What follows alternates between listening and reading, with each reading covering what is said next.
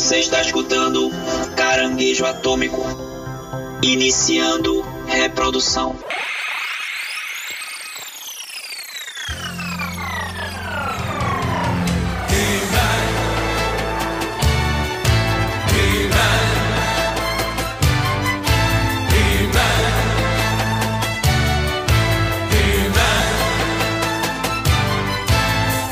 E aí,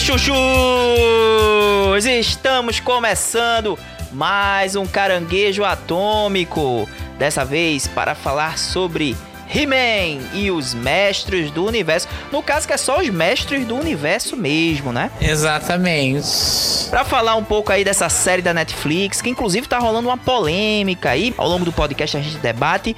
Hoje o podcast está de responsa. O podcast está estrelado hoje. Garbo e elegância. Garbo e elegância. Eu acho que vocês agora já reconheceram a voz aí de um dos elementos aqui que vai participar hoje com a gente. Mas antes de mais nada, eu estou aqui com meus amigos. Guilherme Gomes, e sabe o que é que você fala pra aquele seu amigo que tá passando um dia ruim? Ri, man. Ri. Tá que pariu, velho. Caralho, velho. E o tiozão sou eu. Eu passei uma semana esperando aqui pra poder falar essa frase maravilhosa com vocês. Guilherme entrou em, em modo corpo. Modo golfo, pois é, velho. É.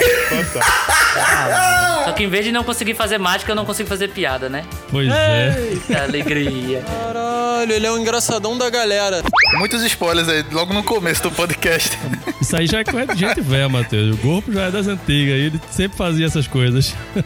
E tá no trailer, tá no trailer, então não é spoiler. Aqui é Paulo Silva e o que é que o Kevin Smith tem contra o Vasco da Gama, eu ainda não sei. Porque tirar aquele símbolo do peito do He-Man pra botar um HM, Ah, sim. preferia o símbolo do Vasco da Gama. Acho que ele é flamenguista aí, a gente tá descobrindo É agora. porque o Vasco da Gama tá perdendo muito, Paulinho. O Vasco da Gama tá na baixa, tá na Série B empatando com o Náutico, tá foda. Zero conhecimento de futebol. Eu Só- também, eu só ri porque é isso Por educação. O máximo que eu tive foi pra juntar e fazer essa piadinha, mas. Eu sou o Rudá Braga e eu confesso que senti falta do Dolph Lundgren aí, interpretando o nosso queridíssimo He-Man. De tanguinha? De tanguinha. Não, velho, não, não, nossa. Vai lembrar esse filme do He-Man, pelo amor de Deus. É um clássico, viu, Isso é Paulo? pra ser apagado da memória. A cereja do bolo é o, é o esqueleto, né? No filme do He-Man. Né? É uma das melhores atuações de vilões, sabia? Misericórdia. Você pode meter o pau, o filme é lixoso e tudo, eu reconheço. Mas o esqueleto está impecável, velho. Eu sou obrigado a admitir. É, a- as falas assim mais icônicas do universo das adaptações para o cinema. Vale a pena rever, viu? Eu tô em dúvida se isso aí é, é sarcasmo ou não, velho. Quem é essa voz que, que nos fala agora? Olá, pessoas! Eu sou o André Albertin, o host do podcast O Som do Cartucho, fazendo uma hora extra aqui do Caranguejo Atômico, essa galera atômica aí. E só Aê. tenho a dizer uma coisa: há controvérsias. Ih. briga, briga, briga, briga. Rapaz! Olá, pessoas. Já roubando o, o bordão aí de André Albertin. Olá para todos agora, de fato. Eu queria alugar, queria comprar um pacato da vida. Eu gostei muito daquela voz. Bizarra. Não, bizarra não. A gente vai falar mais, mais pra frente, mas Guilherme Briggs homenageando Orlando Drummond, uma semana mais do que especial pra fazer esse tipo de homenagem que a gente tá gravando aqui. Vamos falar das dublagens. Vamos falar das dublagens também aí. Que é polêmica, é polêmica.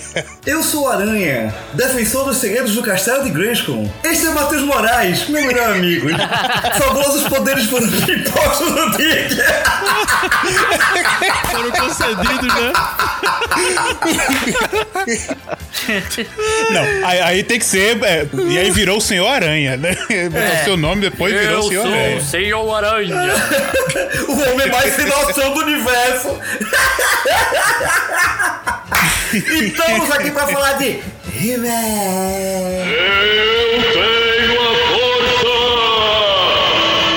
Depois aí dessas apresentações explosivas, a maior confusão aqui, talvez vocês não tenham nem entendido, Mas daqui a pouco vocês vão entender aí, todo mundo que tá participando. Antes de mais nada, eu queria lembrar para vocês que pra ouvir a gente pelo Spotify, pelo Google Podcast, pelo Amazon Music, tem o Castbox, tem o, Deezer e tem o site da gente também. Quem não gosta aí de, de nenhum desses agregadores aí de podcast, pode vir pelo nosso site, né? Isso, Guilherme? Exatamente, o caranguejoatômico.com, nosso site maravilhoso lá, com todos os episódios bonitinhos para você escutar em qualquer ordem que quiser, é fácil de achar, é bonitinho. E lá também tem todos os links das nossas redes sociais, que são O arroba Caranguejo Atômico Podcast no Instagram, arroba Caranguejo AT no Twitter, nosso YouTube, youtube.com barra Caranguejo Atômico e a nossa Twitch, onde temos lives diárias, twitch.tv barra Caranguejo Atômico.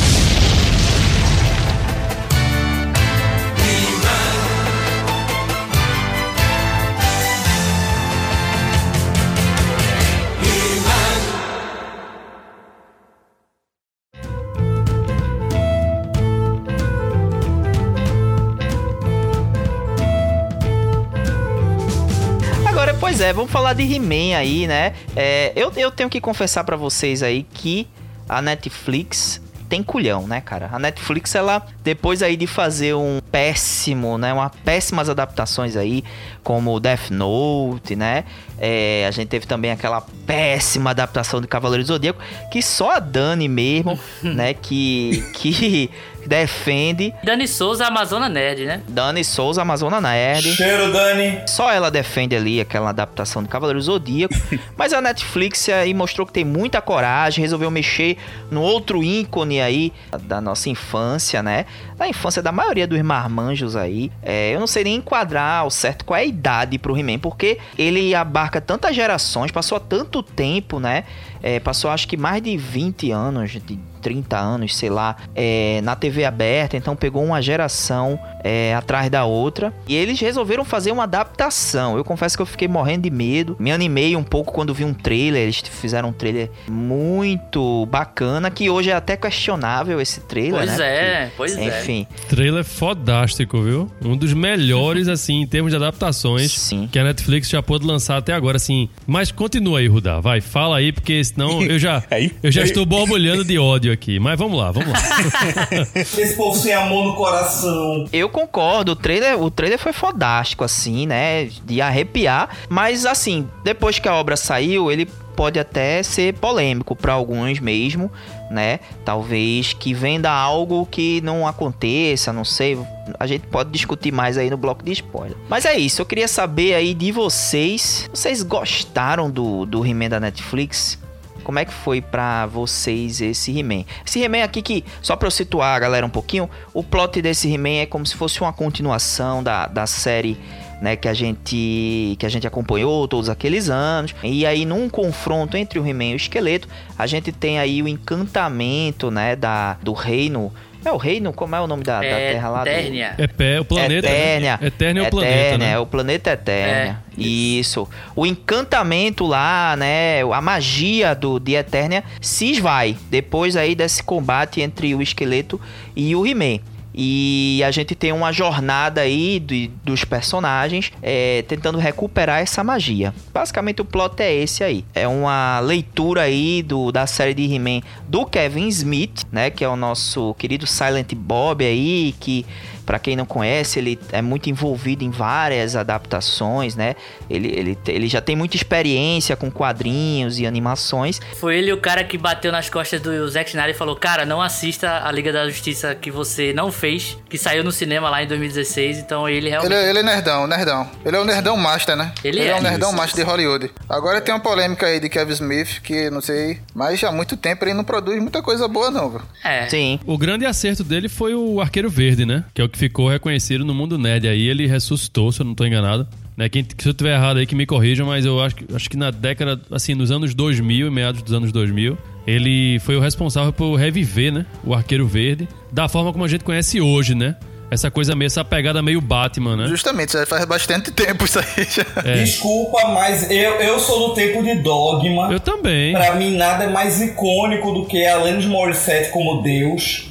Eu pode falar, pode falar o que quiser desse filme. Eu acho sensacional. É uma leitura do cristianismo de uma forma é, de uma forma cirúrgica, precisa. Mas e a leitura de He-Man? É precisa?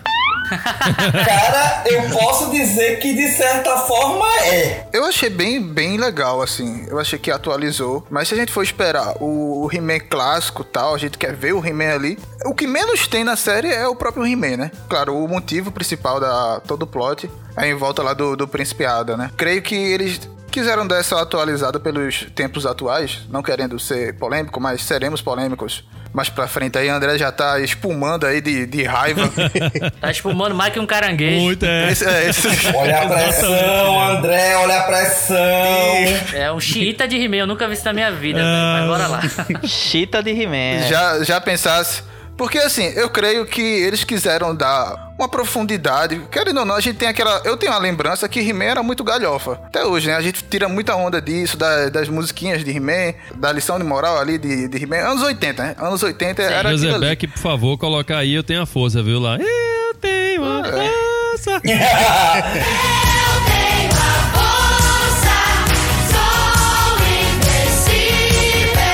Tem altas músicas aí pra Guilherme colocar do, do He-Man clássico. E o que falta nessa série são as músicas.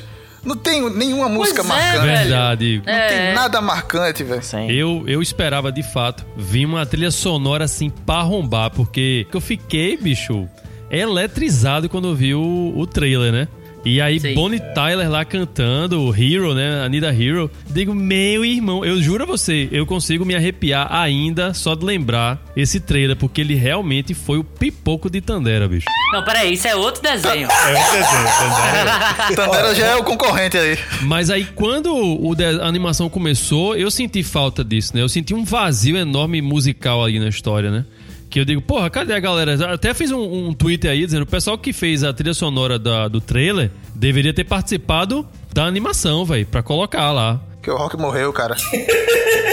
Tem uma hora que parece que vai ter uma música ali, mas ele, em vez de falar música, ele só declama, né? o- os trechos Sim, e tal. Então, sim. nem, nem isso, um personagem lá tem, tem a música. Nesse ponto, eu sou obrigado a compartilhar da opinião da galera que tá reclamando. Assim, tentando conter a opinião para evitar os spoilers, eu não vou pagar de, de- de julgador aqui e chamar a galera de boomer e falar que a galera que tá reclamando é mimizenta. Confesso que eu consigo entender o ponto de vista de quem não gostou por questões do saudosismo. O que eu defendo de forma veemente é em relação à questão da galera da lacração. Tem uma galera por aí que tá falando que He-Man tá apelando pra lacração, é um desenho lacrador e a lacra freaks. Isso eu repudio de maneira violenta. Tem uma coisa que o desenho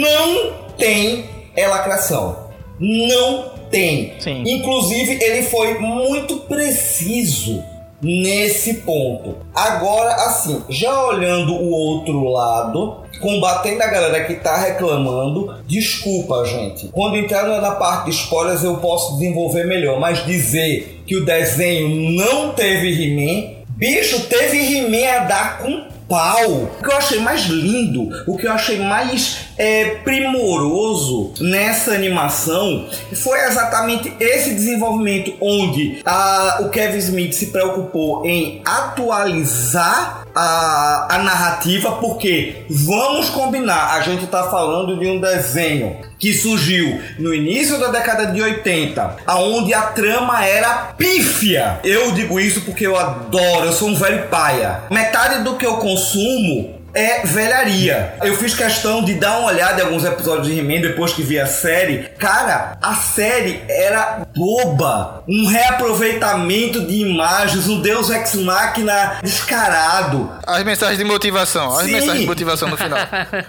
Isso aí não tocava o teu coração? Não formou o teu caráter? Os cinco episódios dessa animação, dessa, desse reboot, dessa, dessa continuação, trouxeram muito do He-Man. Eles fizeram questão de mostrar essa atualização, ao mesmo tempo que eles deixavam o He-Man muito presente nos flashbacks. É exatamente pra mostrar, galera. Galera, você quer o He-Man clássico? Tá aqui. A história tá correndo desse jeito, mas o teu He-Man tá aqui. E ele vai voltar em algum momento.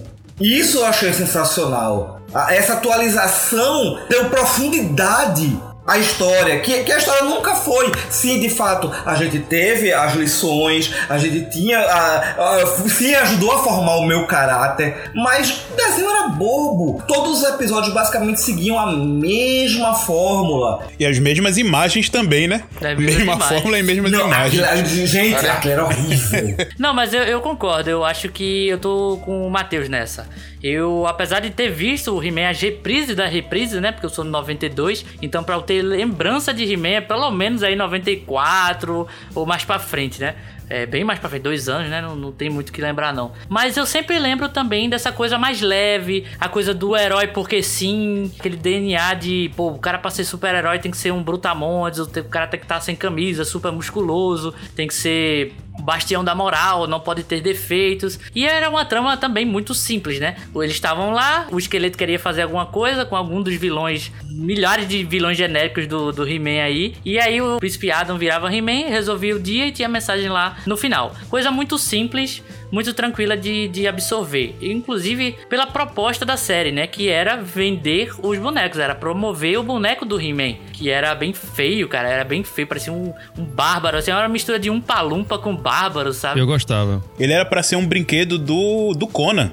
Do Conan. Só que é. aí teve algumas mudanças, acharam diferente, aí criaram A essa nova Mattel, linha. se eu não me engano, Era a Mattel. a Mattel não conseguiu Era os direitos, eu acho. Era alguma coisa Isso. assim, e aí trocou lá, botou Era aquela um Conan loiro. cabelinho de cuia. É, na, ver- na Era um verdade. Conan Loiro. Na verdade, existem controvérsias porque parte das lendas urbanas falam de que basicamente He-Man era uma versão light do Conan.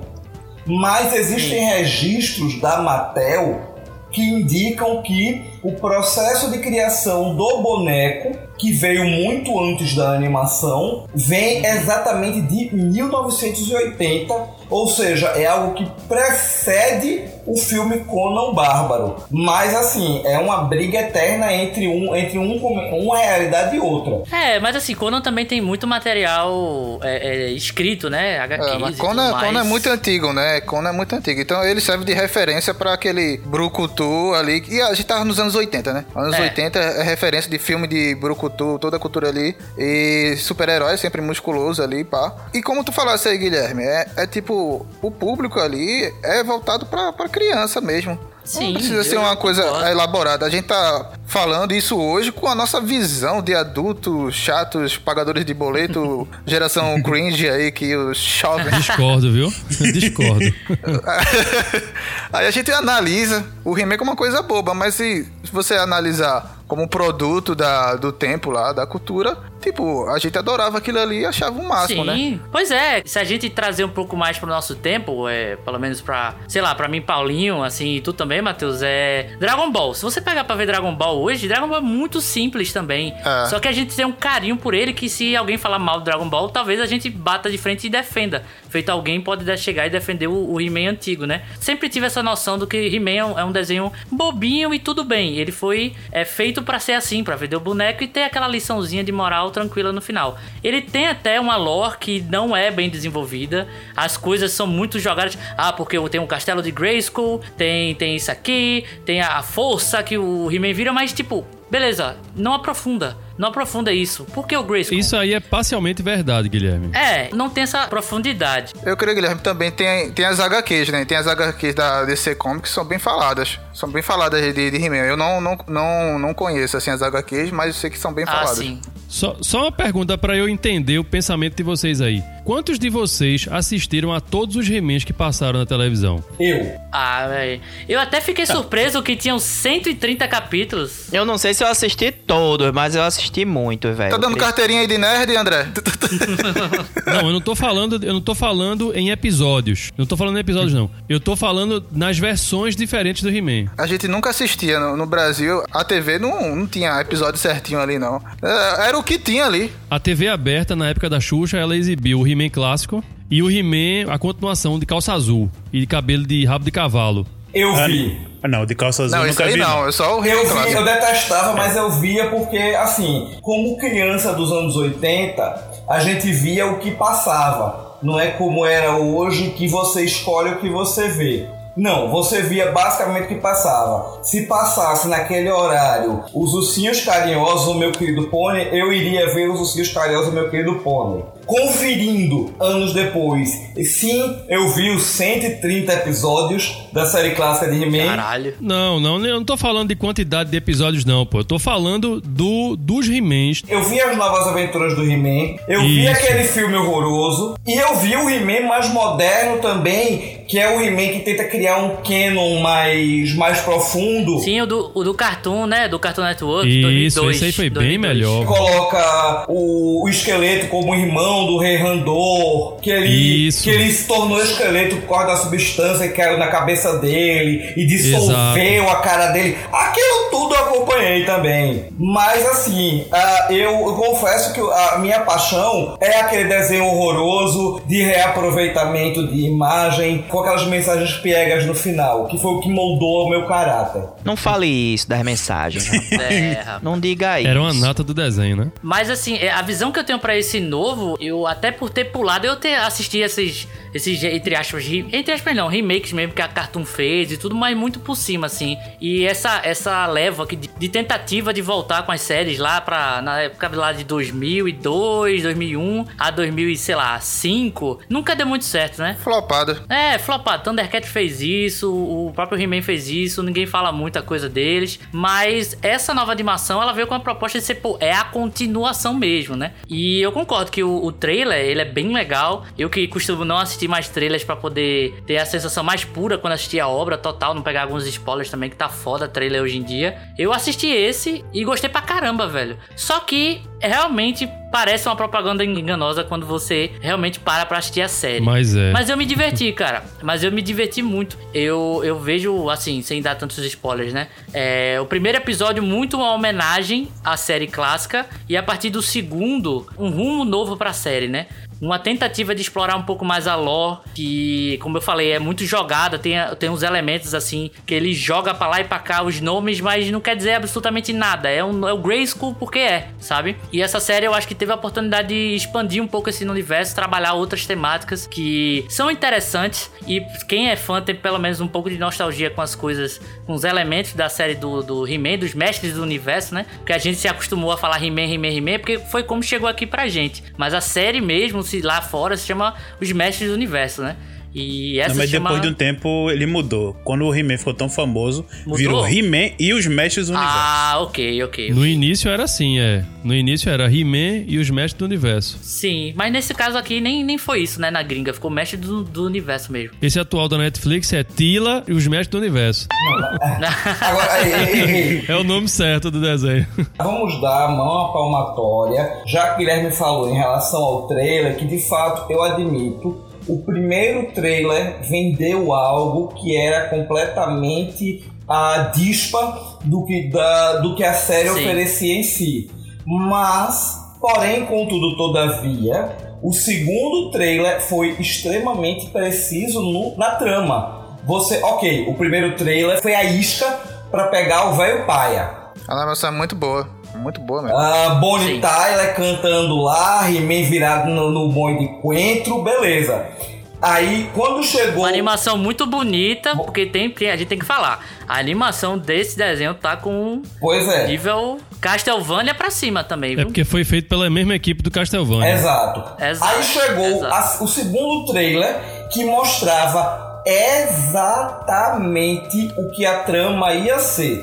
O, que, é, que é o que a gente chama de trailer final, que é o, quando explica a trama. O primeiro trailer foi para apresentar o projeto, o segundo trailer foi para mostrar a trama. Então, assim, desculpa, mas não foi surpresa pra ninguém. Tava tudo lá no trailer, mostrando claramente. He-Man sumiu, a espada foi separada, cabe a Tila, a ex-capitã da guarda, fodona, a missão de encontrar as espadas para trazer a magia de, de volta eterna. Então, assim, desculpa, mas não havia surpresa nenhuma. A trama tava muito clara lá. Eu vi agora o segundo trailer, Ayrton. E assim, eu vi He-Man do início ao fim. E, de novo, é enganoso, porque ele passa um He-Man toda hora, é, hora luta contra a Tila e hora tá junto com ela, né? E ele sempre enaltecendo o lance do poder, do retorno, aquela coisa toda da espada de Grayskull. E, inclusive, no final do trailer, ele se transforma no He-Man, né? No melhor estilo Sailor Moon que existe, Sim. né? Mas eu vou falar sobre isso depois. Aqui tem seis machos opressores.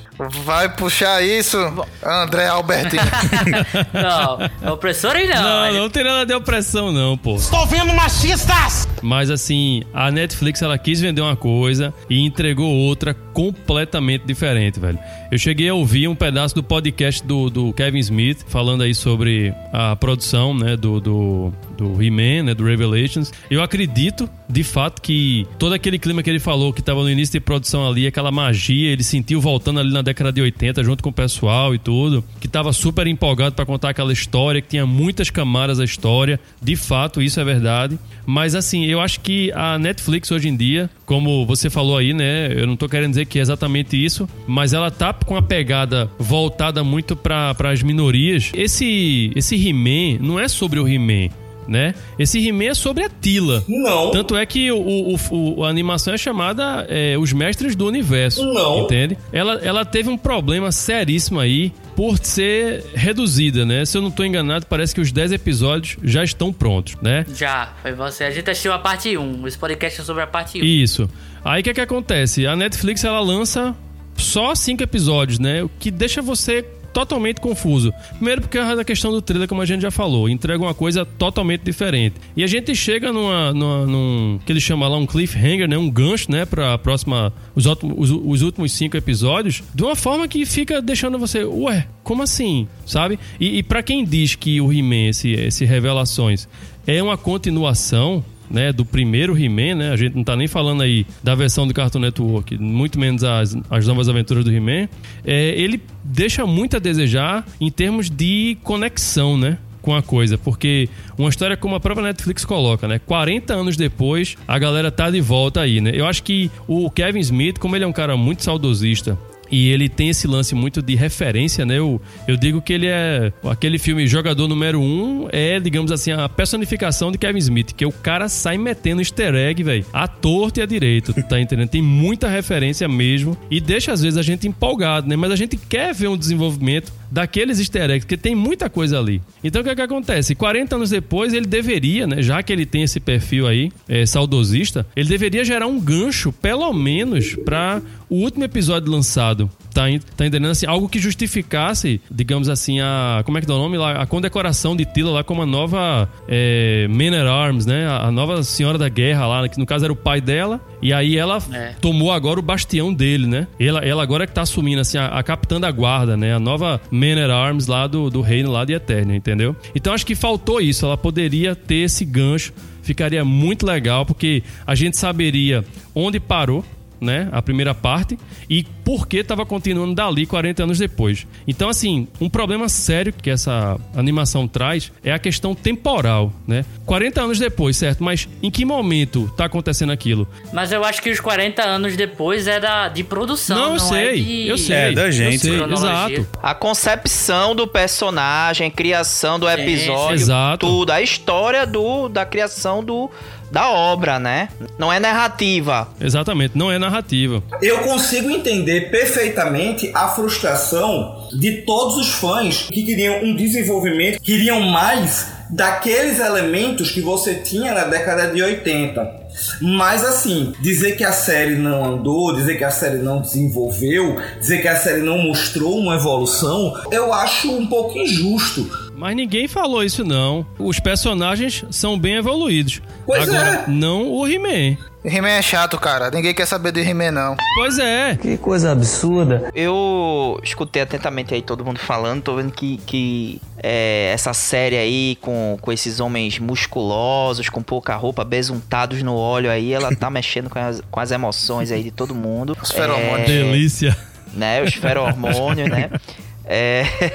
então, eu cresci assistindo He-Man, sou um grande fã. Não tenho essa. é, eu até quando, quando o André falou. É, sobre esse- essas outras obras do He-Man que existiam. Até fui ver aqui no computador, porque realmente eu não assisti não. não, não- eu me lembro do He-Man clássico e uma coisa que pra mim é muito recorrente é que de fato, né, é, eu tenho essa impressão que, que Matheus tem também. Eu não tinha um episódio, não tinha uma sequência, né, um começo, meio, fim. A gente pegava os episódios lá pincelados. Eu assisti muitos, então eu acredito que eu tenha assistido a série toda, porque eu assisti muitos. É, mas eram uns episódios pincelados e, e aí você não tinha uma, uma sequência, até porque passou muito tempo na TV, né? Que nem o Chaves.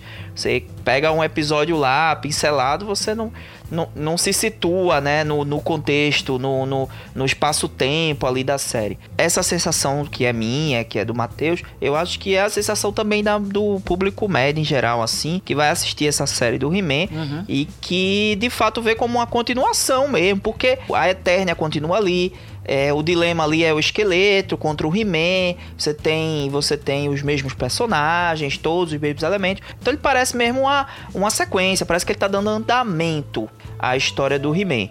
Só que eu acho que ele consegue, o Kevin Smith conseguiu intensificar, né, essa história a ponto de agora a gente, primeiro, né, o He-Man sempre foi um deus ex machina na, na, na série original, então quando ele entrava, tudo se resolvia. É, quando ele brandava a espada pra cima lá, ele entrava na série e resolvia qualquer coisa. Nada era páreo pra ele, né? Tem um episódio que ele é preso por um, por um laço, é um, é um, um elástico, é uma coisa que é, ma- um- é uma coisa das mais fortes do universo e ele consegue se soltar do, né, do, do, do elástico. Ou seja, não tem limite, não tem limite da, pra força dele, né? Exato, o cara é o homem mais forte do universo, porra.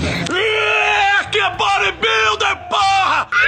E aí, o que é que eu acho? Eu acho que quando você vai pra essa nova versão do He-Man, é, você tem um personagem que já é meio que esgotado. Ele já tem, você já tem tudo nesse personagem pra se trabalhar. E aí eu acho que essa nova visão do Kevin Smith foi interessante pra gente olhar pra outras possibilidades dentro do universo Sim. né? E ver outras coisas que aquele universo sempre tinha, que eram tratadas de uma forma muito superficial antes, né? Por exemplo, os personagens ali eram, eram mais como personagens de apoio. Você tinha um default ali deles, é, é- como é que eu posso dizer, uma a base deles da história e tal é muito superficial assim, né? Você sabe que a Tila é uma guerreira, Nem sempre, viu, Rudá? Na série original sempre é, velho. mas não é uma coisa que marca. Não, não. Na série original, deixa eu só fazer um parênteses aqui pra Rudá continuar. Na série original, isso que você falou é verdade em parte. É, o- os episódios, eles realmente não tinham conexões entre si.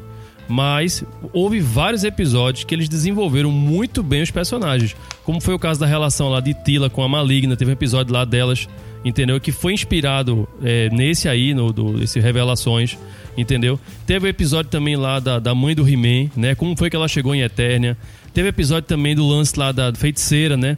Que a feiticeira é a mãe da, da Tila. Então, assim, por mais que os episódios fossem simples, mas já naquela época, na década de 80, já existia essa, essa intenção de aprofundar as histórias. Vamos combinar, né? Não, não dá pra você ter uma série de 130 episódios permanecendo com episódios exatamente iguais durante toda a série. Tem que ter que procurar o desenvolvimento de alguma forma. É, mas eu vejo isso como. É porque a gente tem, de fato, tudo bem, esse, tem, existem esses episódios específicos. É, eu me lembro do episódio da mãe do He-Man. É um episódio que eu me lembro, você falou agora, me veio na memória. É pouco marcante. A gente tem espaços específicos desses personagens, mas é pouco marcante. A gente lembra mesmo do He-Man. E aí eu acho que o Kevin Smith, é, tendo em mãos ali um material que tem um começo, meio fim, eu suponho que são 10 episódios e que foram gravados todos, a Netflix repartiu, né, na- pela metade. Sim. Ele tem uma obra ali que ele tem começo, meio fim, ele queria acabar. E aí eu acho que ele tomou uma decisão de eu vou explorar esse universo sobre a perspectiva é, uma perspectiva mais ampla, né? E uma perspectiva que instigue desafios. Porque a gente tem de um lado um, um personagem que é o homem mais forte do universo, que praticamente não tem desafio pra ele. não há. Não há. Então, funciona muito bem o He-Man, aquele He-Man dos anos 80, ele funciona muito bem pros anos 80 primeiro, né? Era mais aceitável essa coisa do do personagem invencível, másculo, né, brucutu, é, e que resolvia tudo, né, na, na base da força. Apesar de não ser só isso, porque o He-Man ele tem todo um, um fundo também e da questão jovem, né, os pais, o jovem, né, eu tenho a força, né, é, é uma coisa muito ligada a gurizada, né? A juventude da época. Na verdade, essa, essa coisa do eu tenho a força, ela é, é de fato bem isso que o Rudá tá falando. Ah, quando, você, quando você dá uma olhada naqueles documentários que falam sobre o surgimento de He-Man, eles colocam muito que essa questão do eu tenho a força, ela é uma afronta contra os pais das crianças. Era aquela coisa do. A, a identificação da Sim. criança com eu posso fazer qualquer coisa. Eu quero Eu esse herói porque coisa. esse herói faz qualquer coisa. E essa coisa do Deus Ex Machina que Ruda tava falando é, é muito forte. Digo isso, inclusive, não pelas opiniões que eu tenho hoje, mas é, ironicamente, quando eu tava analisando o, a animação nova e analisando a animação antiga, eu lembrei de um episódio muito interessante da minha, da minha infância, que foi quando uma professora minha falou que odiava o desenho de He-Man. E foi quando eu, ah, na, minha, na minha inocência, tive a noção de que He-Man não passava de um deus ex-máquina. Porque, assim, há um episódio, ah, eu não sei se vocês vão recordar, e eu recordo muito, muito amplamente dele, que há um problema com a questão das marés. E para resolver isso, He-Man pega a nave de combate, voa até a lua de Eternia e ele empurra a lua. Ou seja, ele manda a física tomar no cu. Caralho, o maluco é brabo. Porra! Mano, é um guerreiro. Ele chega, ele chega com a nave na, na, na superfície da lua e empurra a lua para que a maré baixe. E eu tinha uma professora que me falava claramente: eu odeio esse desenho por causa disso. Ela odiava He-Man. Ah, velho, mas- Ela odiava He-Man. Não, é, é, o- a, a graça é exatamente essa. Ela odiava He-Man exatamente por conta disso. E você disse que eu sou xiita, né? Fã xiita do He-Man. A partir desse comentário dela, eu percebi que He-Man poderia fazer qualquer coisa. Traduzindo para, os, para, para a nossa linguagem nerd atual, He-Man é um- uma grande, como o Rudá acabou de dizer, Deus Ex Machina.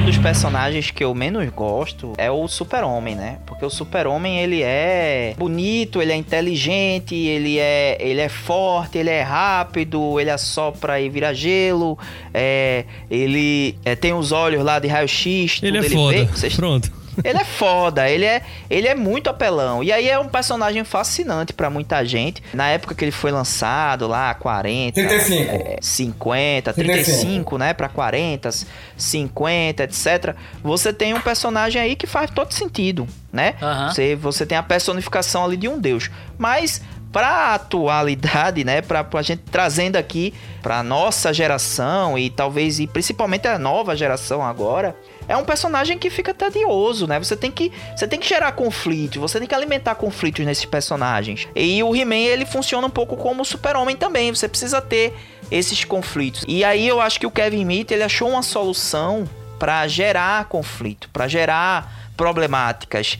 né? Pra de fato a gente é, ter vontade dessa nova geração. Lembrando também que esse, essa, essa série do He-Man, ela certamente ela não é dedicada a só a geração saudosista do, do He-Man de 80. É também para uma nova geração aí de, de jovens. Eu tenho certeza que isso foi essa série foi encomendada para vender boneco mais na frente. Nem tanto.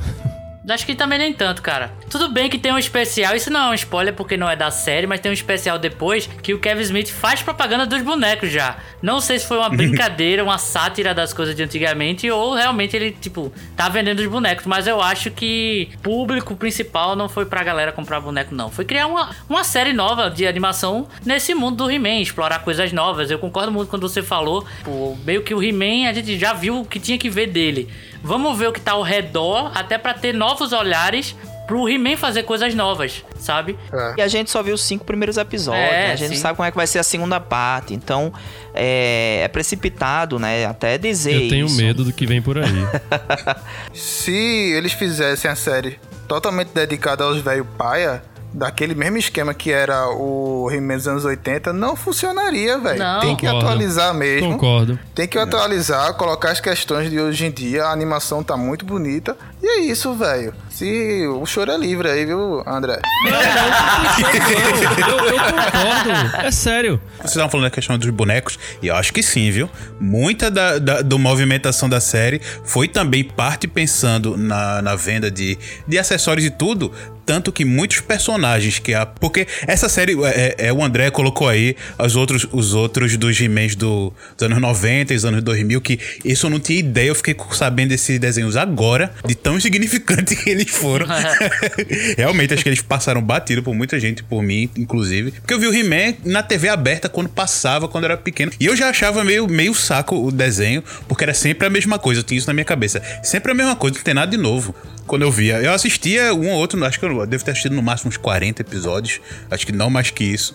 Mas eu tenho sim um pouco dessa lembrança dele de, de- do- dos movimentos era sempre igual. A história não é sempre igual. É, a maioria era o esqueleto tentando pegar o, o castelo de Grayskull. Toda a- aquela trama voltando lá. Como tem, lógico, tinha os episódios que tinham as coisas diferentes e tal. Mas a maioria, o corpo da série era isso. Você tinha os personagens feitos de um jeito. E nessa época, como eles também fizeram os personagens vendendo pra vender bonecos, muitos dos bonecos eles tinham eles tinham cores diferentes por questão de produção ou seja lá porque por, por qual motivo. Às vezes, por exemplo, na série animada antiga, os bonecos tinham uma cor e os brinquedos tinham outra, os personagens tinham uma cor e os, e os brinquedos tinham outra cor.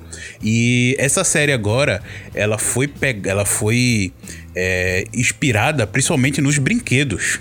Porque ela, primeiro, que ela foi inspirada no, no, no He-Man antigo, né? Nesses outros dos anos 90 e 2000, não, mas foi nos Não. antigos.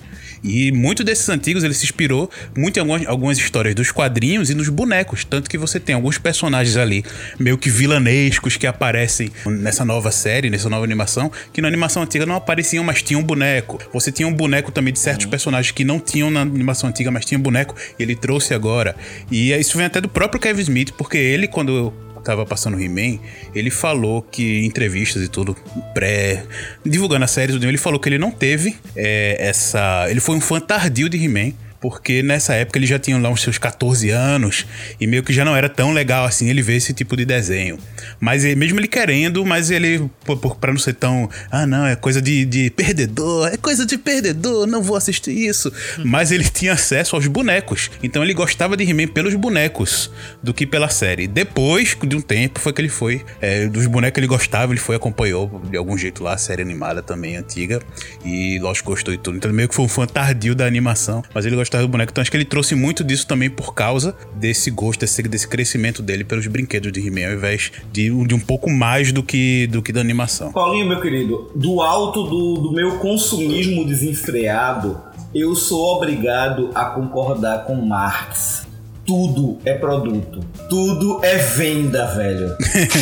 Olha, quando a gente quando a gente vê esses lançamentos aí, por exemplo, é, de um do novo filme do Homem-Aranha, não sei o que, pode ter certeza que tem aí a reativação aí do mercado todo de licenciamento. Daqui a pouco vai ter boneco do caranguejo atômico. Pô.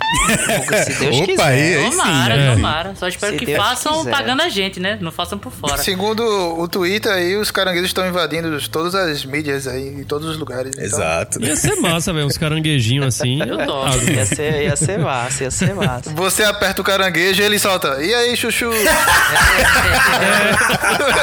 Eu compro, eu compro, eu compro. Eu dava todo o meu salário a ele, dava o meu cartão com a minha senha e ainda pegava dinheiro a juros emprestado com a agiota pra ele. É, eu vi vocês aí, a época que vocês entraram e tudo. Só pra situar vocês, eu tive o álbum de figurinhas do He-Man, que foi lançado em 83. Não faz inveja, eu também tive, tá? Pronto. É, eu e o Ayrton a gente teve isso aí. Então, quando eu vi o trailer, eu só quero fazer essa ressalva aí. Quando Certo. eu vi o trailer pra, pra essa animação, eu até comentei aqui em casa pros meus filhos: porra, agora vem, bicho. Porque assim, eu, eu acreditei, eu disse aqui pros meus filhos, eu disse, olha, eu acho que esse He-Man agora, ele vai vir do jeito que era sempre pra ter existido, mas assim, que a, a tecnologia da época e a falta de, de referências da cultura pop é, ainda era muito escassa. sabe? Então, assim, eu acho que era. Sabe aquela coisa quando você tem aquela ideia preconcebida, mas assim, você não. Feito Zelda. Tipo Avatar, pô. O cara pensou em Avatar um tempão atrás e só teve tecnologia pra fazer em 2009, né? Né, Paulinho? 9? Isso. Mas aí eu acho que esse He-Man foi isso. Eu, eu pensei, né, que ele viria desse jeito. Porque quando eu vi o trailer, eu disse: meu irmão, vai isso aí. Anos 80, é laser, é muita cor, é muita explosão, é música tipo que agora existe nesse esse lance synthwave, Sim, retrowave sim. e tudo. Eu disse, porra, né? Meu irmão, agora vem, velho. Com aquela empolgação toda de Bonnie Tyler ali, I Need a Hero, eu quero meu herói, velho. Eu quero ver o He-Man, tá ligado? E aí quando eu cheguei, velho, que vi o filme, porra, velho, cadê o He-Man, velho? Eu brochei, tu tá entendendo? Assim, quero também fazer a minha defesa no sentido de que é, a história dessa animação, ela não é ruim. Eu não tenho absolutamente nada contra o que aconteceu. Oxê. Tem muita coisa bacana. Hã? Não, vai, continue. Eu tô curioso agora. Vai. Não, eu tô dizendo, a história, ela é bacana, tem muita coisa bacana, tem muita camada que foi inserida ali, que ficou legal, né, no canon da história e tudo. Só que é, não é He-Man, isso aí. É como o Rudá falou, é, é- é um foco agora pra outro lado. Você tá entendendo? O único erro dessa história toda, é isso que eu tô querendo dizer. A série em si, ela não tem nada de errado, ok? Eu quero que vocês saibam disso. A série em si não tem nada de errado. O que tá errado, absurdamente errado, foi a forma como ela foi vendida. Entendeu? Mesmo o primeiro trailer quanto o segundo trailer, eles trazem uma proposta que a série em si não não, não sustenta. Você tá entendendo? E assim, esse lance de olhar pro outro lado aí, como o Rudá falou, né? Mudar o foco do personagem, eu, eu acho assim que é aceitável desde que você mantenha é, é, é, o personagem principal ativo, né? Eu quero fazer essa ressalva antes da gente entrar na área de spoiler pra dizer que eu não tenho nada contra a animação, mas sim a forma como ela foi vendida. Mas tenha calma, meu caro André. Você, você pode se surpreender na segunda parte aí, né? Aí foi, a- foi a primeira parte que saiu. Mas eu vou até colaborar um, um pouco. O que o André falou foi muita, muita reclamação das pessoas, da, da maioria das pessoas que não gostaram é isso, que as pessoas acharam que havia uma série mais sobre o He-Man e viram ele ali, tipo, parte da série era sobre ele. Tinha uma divisão ali de protagonismo. A gente tá Mesmo vendo o um He-Man- He-Man Shippuden. Essa é a verdade. É, não, mas, mas eu acho que o principal disso foi justamente o hype do primeiro trailer. Sim. Porque o primeiro trailer, que na verdade foi um teaser, ele foi feito muito mais pra puxar pela nostalgia. E como o Rudá falou, que era o motivo também de eu não ter me, me surpreendido, é que o segundo trailer mostra muito mais como é que vai ser a história da série. Por isso que eu já tinha entendido que a- o, o He-Man não ia ficar, não ia ter o protagonismo, ele ia sumir, ia ser. O motivo da trama a seguir seria o sumiço dele, e ele ia sempre ficar ali pelo, pelos arredores. E, e a gente vê isso pelos trailers, pelos números, porque principalmente no, no trailer geral em inglês, o, o teaser que tem a música We Need a Hero, que pega as partes mais clássicas, ele tem mais que o dobro do que a visualização do trailer do trailer segundo trailer que mostra mais a trama. E se você vir pra cá pro Brasil, é mais do triplo do primeiro pro, pro segundo trailer. Então, realmente, o pessoal viu muito mais a primeira divulgação e quando teve a segunda mostrando Eu mesmo não vi o segundo. Nem O primeiro são 7 milhões 645 mil 146 vi- visualizações. O segundo são 36.946 visualizações. Quer dizer, o primeiro já contou a história toda, pô. To- Eu mesmo me peguei só É, no é. primeiro, não sabia nem que tinha um segundo, velho. Eu tava tão satisfeito com o primeiro que eu não queria mais nada, só queria ver o He-Man e pronto, velho. O tra- E aquele primeiro trailer é foda pra caralho. Exato, mano. Que exato. trailer da porra, cara. Mas assim, o, o, o, o trailer do Esquadrão Suicida do David Hay também foi do caralho. Exato. Mas o problema é que todos os trailers do Esquadrão Suicida foram. No caso do He-Man, o segundo ele coloca uma posição diferente. o Mas a grande foi. questão aí dessa coisa do trailer, eu, eu vou discordar um pouco de vocês. Porque o trailer é pra ser. O trailer é mesmo pra mostrar o que eles acham que vai vender, velho. O trailer é como se fosse uma propaganda, né? Ele não tem, ele não tem um compromisso com honestidade. Por isso que eu digo, não assistam trailers. É, essa, essa postura do, do Gui, a gente brinca e tal, mas é a postura mais correta mesmo pra quem não quer ter um pré-julgamento. Porque o trailer é isso mesmo, cara. O trailer é uma peça de marketing, tá ligado? Ele bota lá as cenas que ele vai achar melhor. Inclusive, eles vão até além hoje em dia, que eles botam cenas inteiras, né? Pegam às vezes a melhor cena do filme, já botam lá um, um movie clip lá com, com a cena pra- praticamente Tova. Quem é que não viu a luta lá da de Viúva Negra com a Helena Bilova, velho? Belova, né? Sei lá. É. Bi- Bilola, é. Não, velho, se você, se você assistir o trailer do, do Homem-Aranha de Volta Pra Casa, véi, é o filme inteiro. O filme inteiro resumido, sabe? Sabe quando você pegava resumo do livro assim pra fazer prova? É a mesma coisa, É velho. o monstro da expectativa, né? O trailer criou o monstro da expectativa. Foi um bait, foi um bait. O golpe tá aí, o golpe tá aí, cai quem quer. O trailer, esse primeiro trailer, ele mostra basicamente o primeiro episódio da série. É, o primeiro episódio. O primeiro episódio é uma grande aventura do He-Man.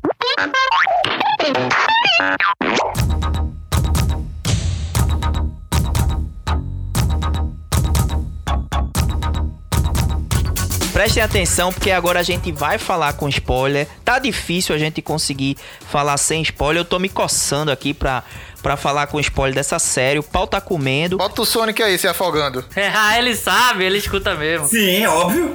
E aí a gente vai abrir agora o momento de spoiler. Quem não assistiu, vai lá, assiste, toma vergonha na cara, que é 20 minutos só cada episódio. São cinco episódiozinhos, vem, assiste e volta já aqui pra ouvir a gente, beleza? Então vamos começar o bloco com spoiler. Então vamos lá, vamos lá, né? É, Antes de. Antes. Peraí, peraí, peraí, calma, calma. Baixa as armas. Abaixa as armas aí e tal. Segura os pedaços de pau. Que isso, rapaz? Tenha calma, rapaz. Tenha calma, meu filho. Não fa... Você está impossível. É, eu queria só mudar de foco agora. Antes da gente prosseguir aí com a conversa do, da história do He-Man, do plot e tal. Pra falar uma coisa, eu acredito que todo mundo aqui assistiu dublado em português, mas a gente tem um elenco de primeira aí que fez a dublagem na língua inglesa, né, da série. A gente tem o Mark Hamill, a Lina, Lina Heaney, né, como é o nome dela? Lina Que faz a... Sarah Michelle Gallagher faz a Tila. Tá estranho É. pra caralho. Eu confesso que eu vi os dois. Mas a, aquela rainha lá, como é o nome da rainha malvada lá do Game of Thrones?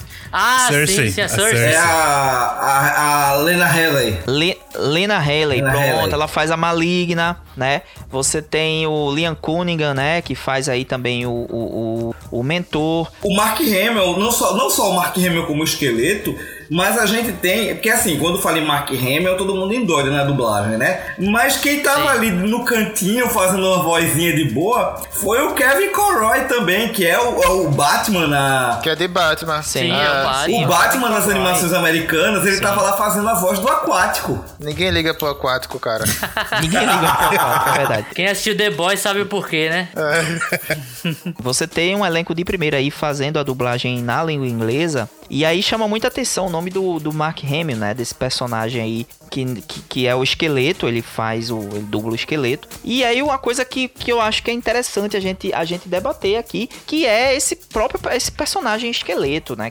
É um personagem também que tá pouco, tanto quanto o no- na série até agora. Mas eu queria saber de vocês assim, o que é que vocês acham? Vocês acham que, que o esqueleto tá aí no top 5 dos melhores vilões da, da, da história ou, ou não? Vocês acham que, que não é pra tanto? Não, acho que não é pra tanto não, velho. Eu acho ele icônico, mas Porra, ele é não... bem icônico pra caralho, cara. ponto final. É, de eficiência não, mas de, de imagem, tipo, de, de ser icônico, acho que com certeza. Ele é bem característico, né? Ele é bem assim. Até no. A risada, né? É, o, docu- o o documentário, o, o After Show, né? Que é, Sim.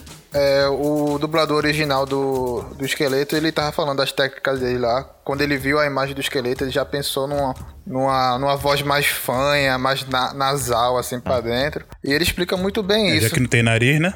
É, tipo, explicou isso aí.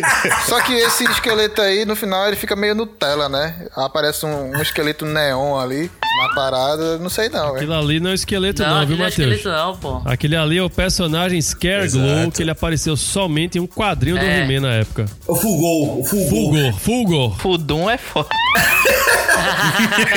É o Fudu, soltaram uma coisa aí, foi. Tá aí, uma co- tá aí uma coisa que de fato me incomodou na série.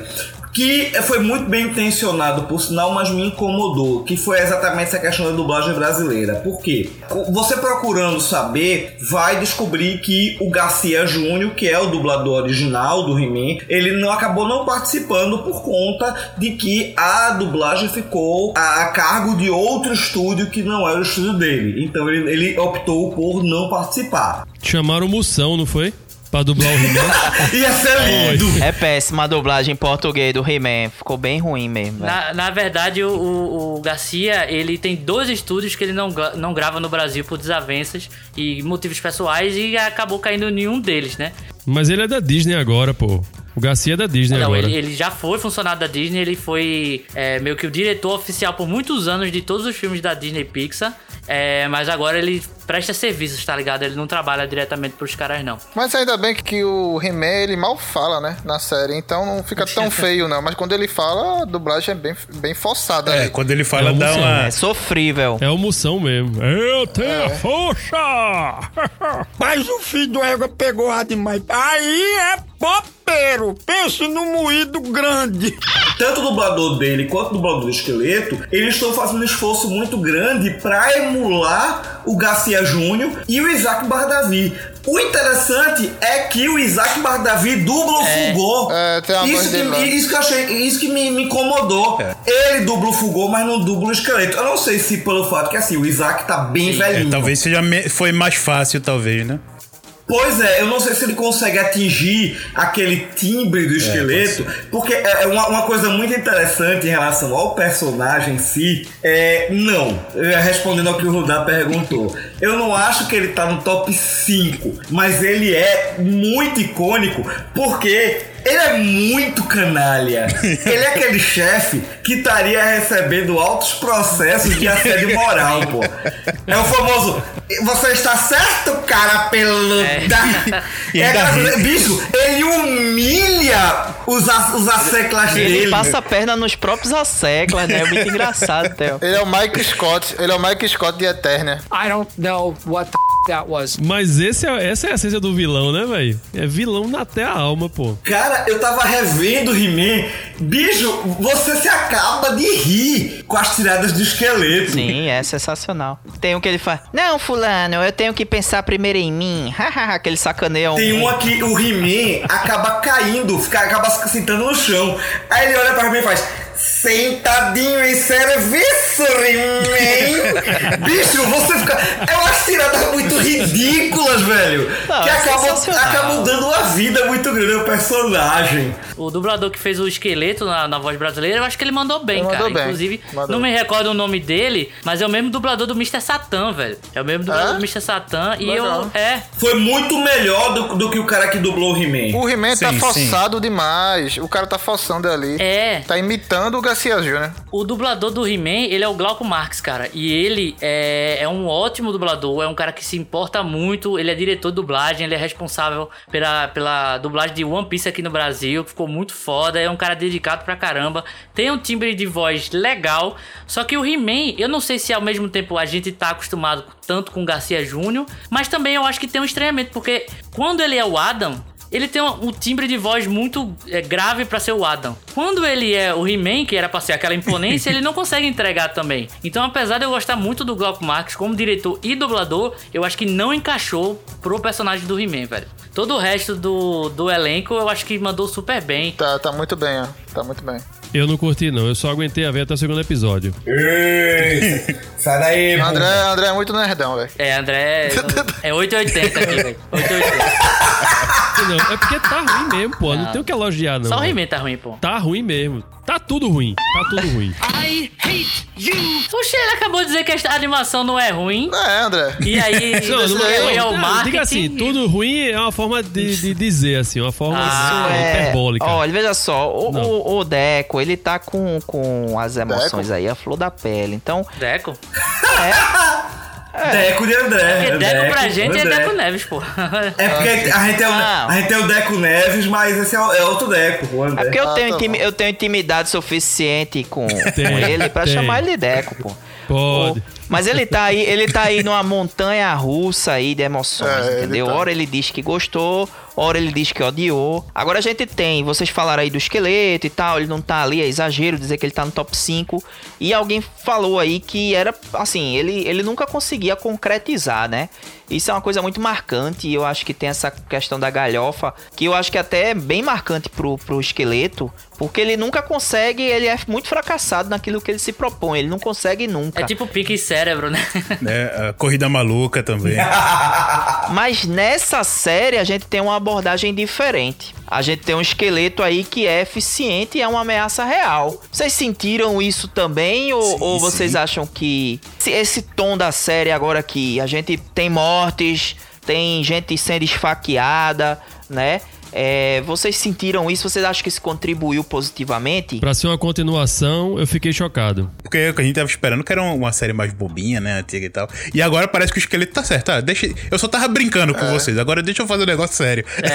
mas, mas eu achei legal o tom, porque justamente, além de ser, de ser uma. Uma, uma pegada um pouco mais. Pra, pra não ficar tão bobinho quanto era, ele, ele dá uma seriedade maior em alguns atos, matando personagens. Logo no primeiro episódio, você tem um personagem ali que aparece, você, eita, que legal, aquele personagem ele morre assim, tão rápido que nessa hora eu fiquei, ok. Vamos ter uma, uma abordagem muito mais séria. E, e eu acho isso, que isso dá uma, uma, uma incrementada a mais, mostrando um pouco também da diferença né, do, do antigo. Apesar de pegar muitas coisas, ele tá dizendo, ó, agora é como se fosse um antigo, só que agora o pessoal tá jogando serinho. Virou o boné pra trás. Agora a é. Virou o boné pra trás e agora se ajeitou na cadeira, sabe segurar o controle melhor, porque agora, agora ele vai jogar sério. Eu até brinquei ali no final do outro bloco que era o He-Man Shippuden. Pra quem não entendeu a brincadeira é que Naruto, quando ele fica grande, é a parte Shippuden, né? Ganha o nome. Tem um time skip, um, um tempo ali que se passa. Vários shonen de, de anime tem esse tipo de coisa. Porque eu gosto, cara. Eu gosto do primeiro episódio ser aquela homenagem a- ao He-Man mesmo. Logicamente, com um traço de desenho muito absurdo de bom, com batalhas legais, misturando a magia com tecnologia, que era algo que, assim, a gente falou muito que He-Man era uma coisa bobinha, mas eu acho que ele foi muito além do seu tempo em trazer isso, um desenho que tinha magia, mas que tinha tecnologia também e que mais pra frente a gente vê Sim. que que vai virar até uma temática dentro. Não é feitiçaria. É, feitiçaria. É, não é também. feitiçaria, é Não é tecnologia. feitiçaria, é tecnologia. Isso foi uma coisa sensacional. Esse enredo parecia muito Final Fantasy VII. Pra mim. Eu achei esse, esse lereado, eu achei sensacional. A, a questão da substituição, da de você tirar a magia do foco e focar na tecnologia. É aí que começa a desfazer sentido. Esse lance do esqueleto, ah, eu tomei muito da seguinte forma: Ah, como há um ponto de virada para uma, uma atualização da história, nós temos o que podia ser chamado da obra-prima do esqueleto. Ok, esse ponto eu coloco como um furo de roteiro, essa coisa do para esconder o poder do Castelo de Grayskull no próprio Castelo de Grayskull. Ali embaixo, aquela.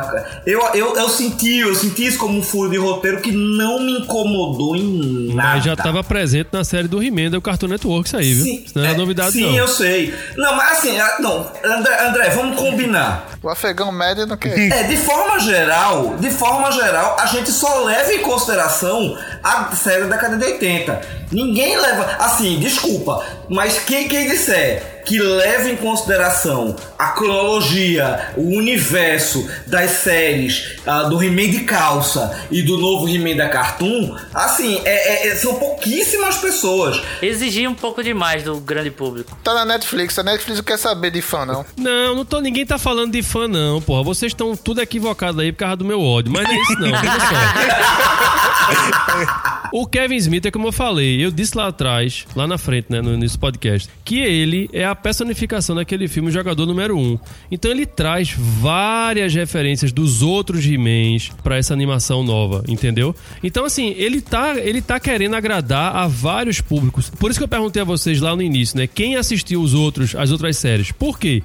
Porque ao longo dessa trama daí, né, pelo menos até o quinto episódio, ele pincela várias coisas do canon do He-Man.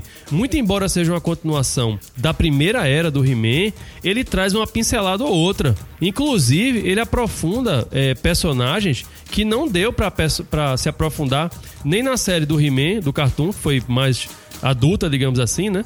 É, e nem na própria série original. Não, e, isso, isso eu admito, a questão da, da, da- do, do aprofundamento do, do, do próprio Grayskull, ah, do, do Rihu. Sim, exato, velho. Ele deu uma história para isso aí, pra espada, tá ligado? Muito embora seja uma história diferente, mas é uma história plausível. Aí é que tá. O lance da espada não vem do canon do- do- das animações mais novas, não. O lance da espada vem dos brinquedos antes mesmo da animação. Se você, se você der uma- assistir a, um documentário do Net, que tem no próprio Netflix falando sobre a história do He-Man, muito antes da animação, quando não havia uma- um universo criado, já havia a história das espadas separadas.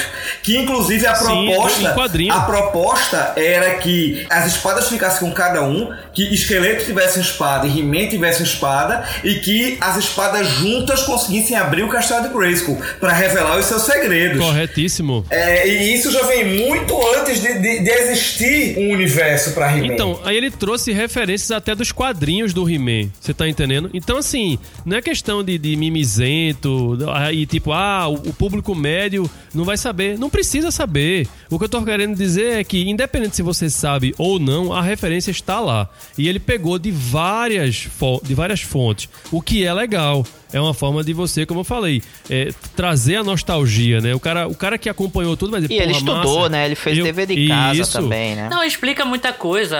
Esse negócio de, ah, beleza, não, o cara que tá assistindo talvez não entenda tudo, mas a série faz o papel ali de ir explicando, né? O primeiro episódio tem aquele é, é, prelúdiozinho explicando como é que funciona o planeta, He-Man, esqueleto, tudo mais. É, e, e durante a série explica. Inclusive, eu gosto muito da pegada que, tipo, é um mundo, entre aspas, após apocalipse. Na verdade, entrando em apocalipse, né? Já que a magia tá acabando e é meio que o que deixa a ordem do universo, do mundo ali de, de He-Man funcionando. É, ou seja, história sem fim, né? É, tipo, tipo isso também. a magia tá acabando e vai destruir o mundo. Quase, é. Eu achei muito mais Final Fantasy. É, também, Final Fantasy tem muito essa pegada. O 6 também tem muito, né? Da, da magia ser algo que tá extinguindo e a tecnologia tá ocu- ocupando. Senhor dos Anéis também. É, assim, os anéis Tem. Referências fortíssimas do Senhor dos Anéis. da tecnologia. O sim, o lance da Tila mesmo, ela funciona quase, em alguns momentos, como o Frodo.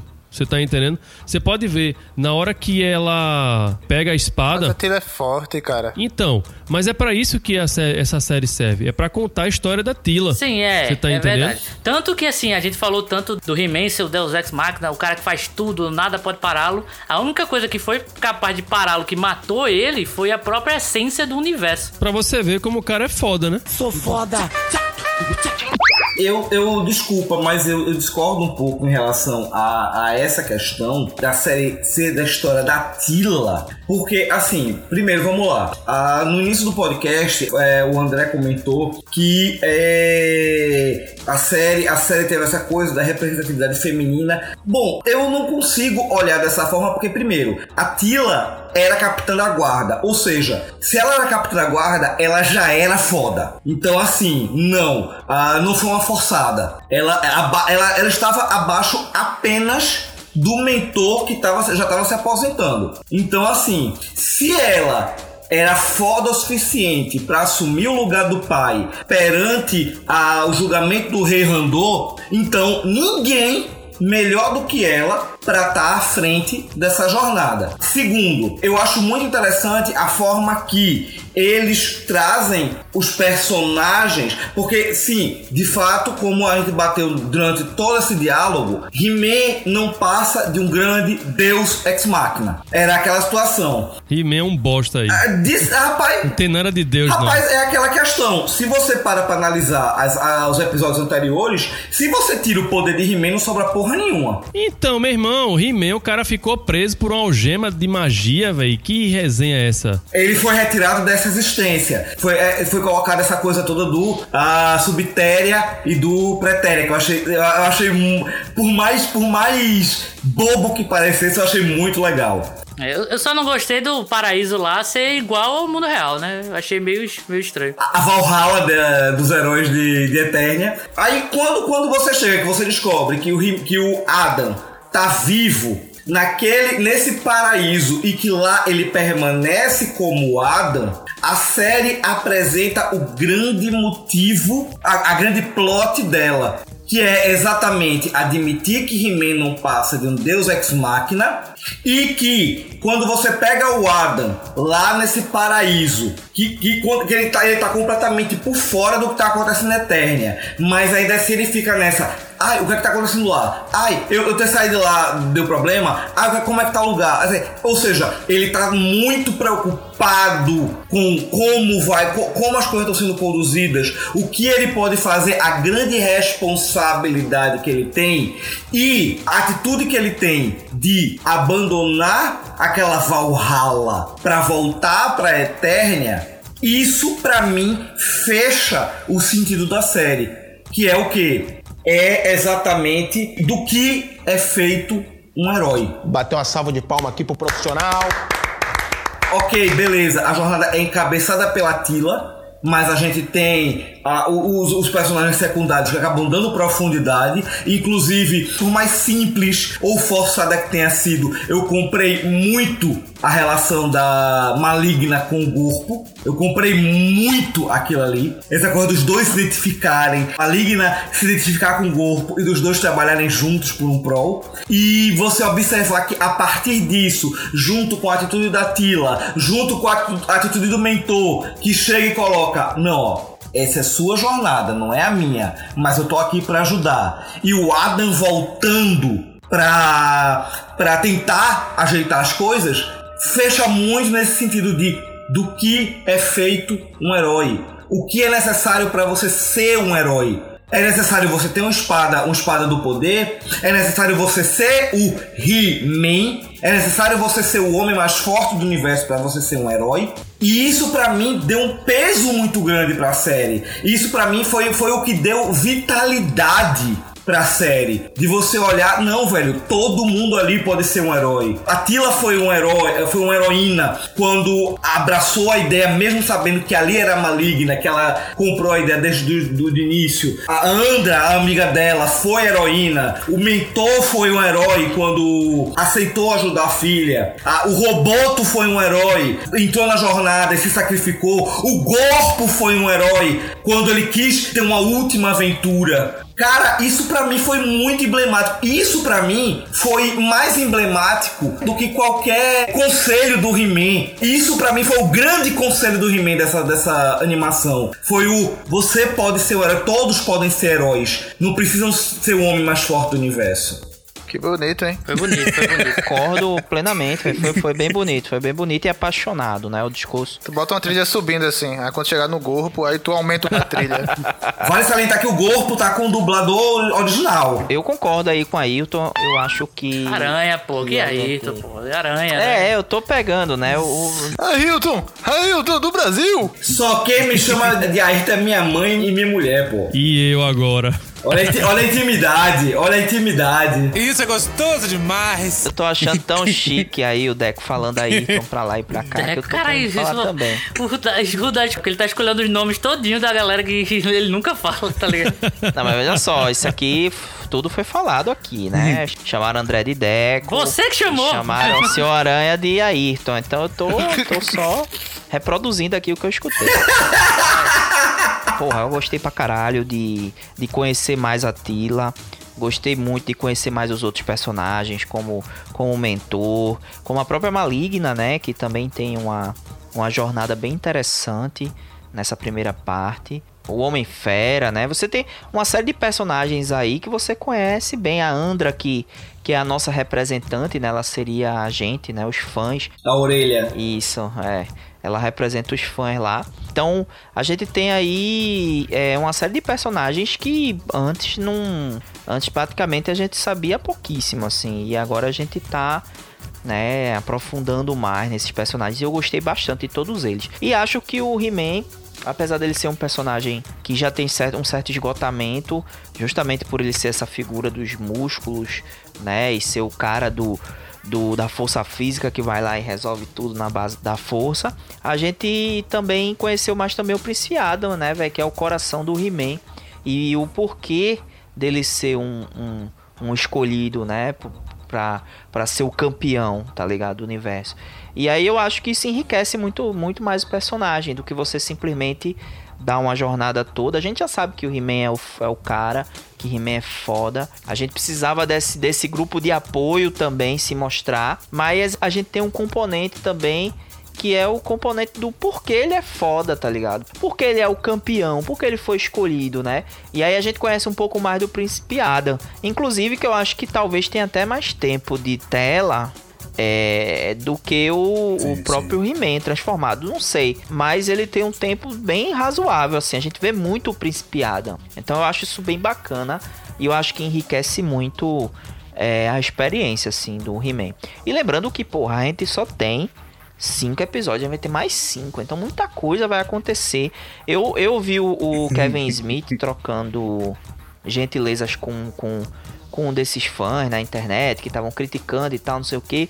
E aí ele disse, velho, basicamente o que ele disse foi assim: você é idiota. A Netflix me contratou para fazer uma série do He-Man. Vocês acham que eu vou fazer uma série do He-Man e não vai ter o He-Man? o He-Man vai aparecer, o He-Man vai ter o He-Man. Então eu acho que a segunda parte ela promete. Essa ausência do He-Man, a gente já conhece o personagem, essa ausência dele, eu acho que cria até uma expectativa pra gente ver ele no momento épico. Quando ele voltar, é mais épico ainda. É, então eu acho que é um instrumento narrativo interessante e que favorece, entendeu? A história no geral.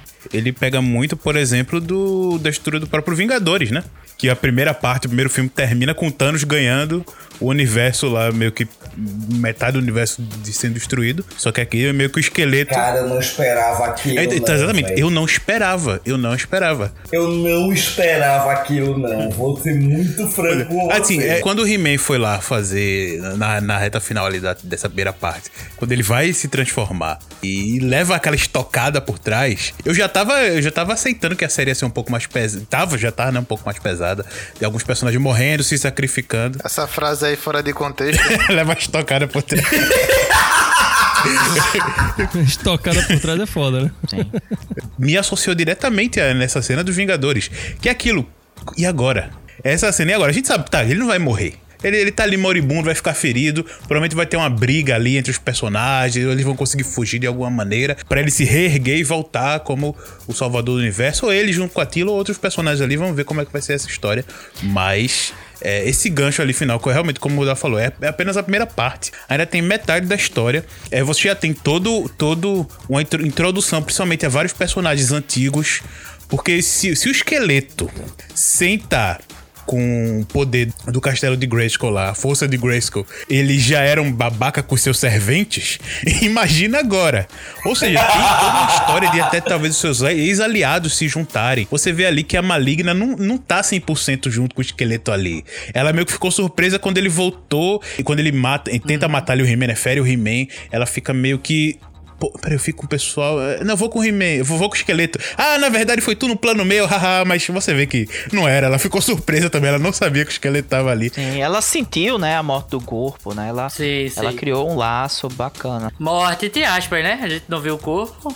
Não tem morte. E para pra ver que a gente viu pra um, pra um reino onde tem os mortos ali, né? Então, talvez possa de um jeito eles voltarem. Não... É o poder do Grayskull ainda é uma incógnita, né? Eles estão explorando muito Mas mais. Mas por enquanto que ainda não saiu o laudo com a causa morta, a gente imagina que a gente imagina que o corpo morreu, né? E, e aí foi criado um, um laço bacana aí, né? É, mas assim, uma, uma coisa que tu falou que do esqueleto e tal, imagina como é que ele vai ser agora, né? Com, com os com os capangas. Talvez uma coisa que eu, que eu tenha sentido falta nessa série é justamente esse senso do, de humor do esqueleto, né? Não tem muito. Ela também ficou muito séria. É.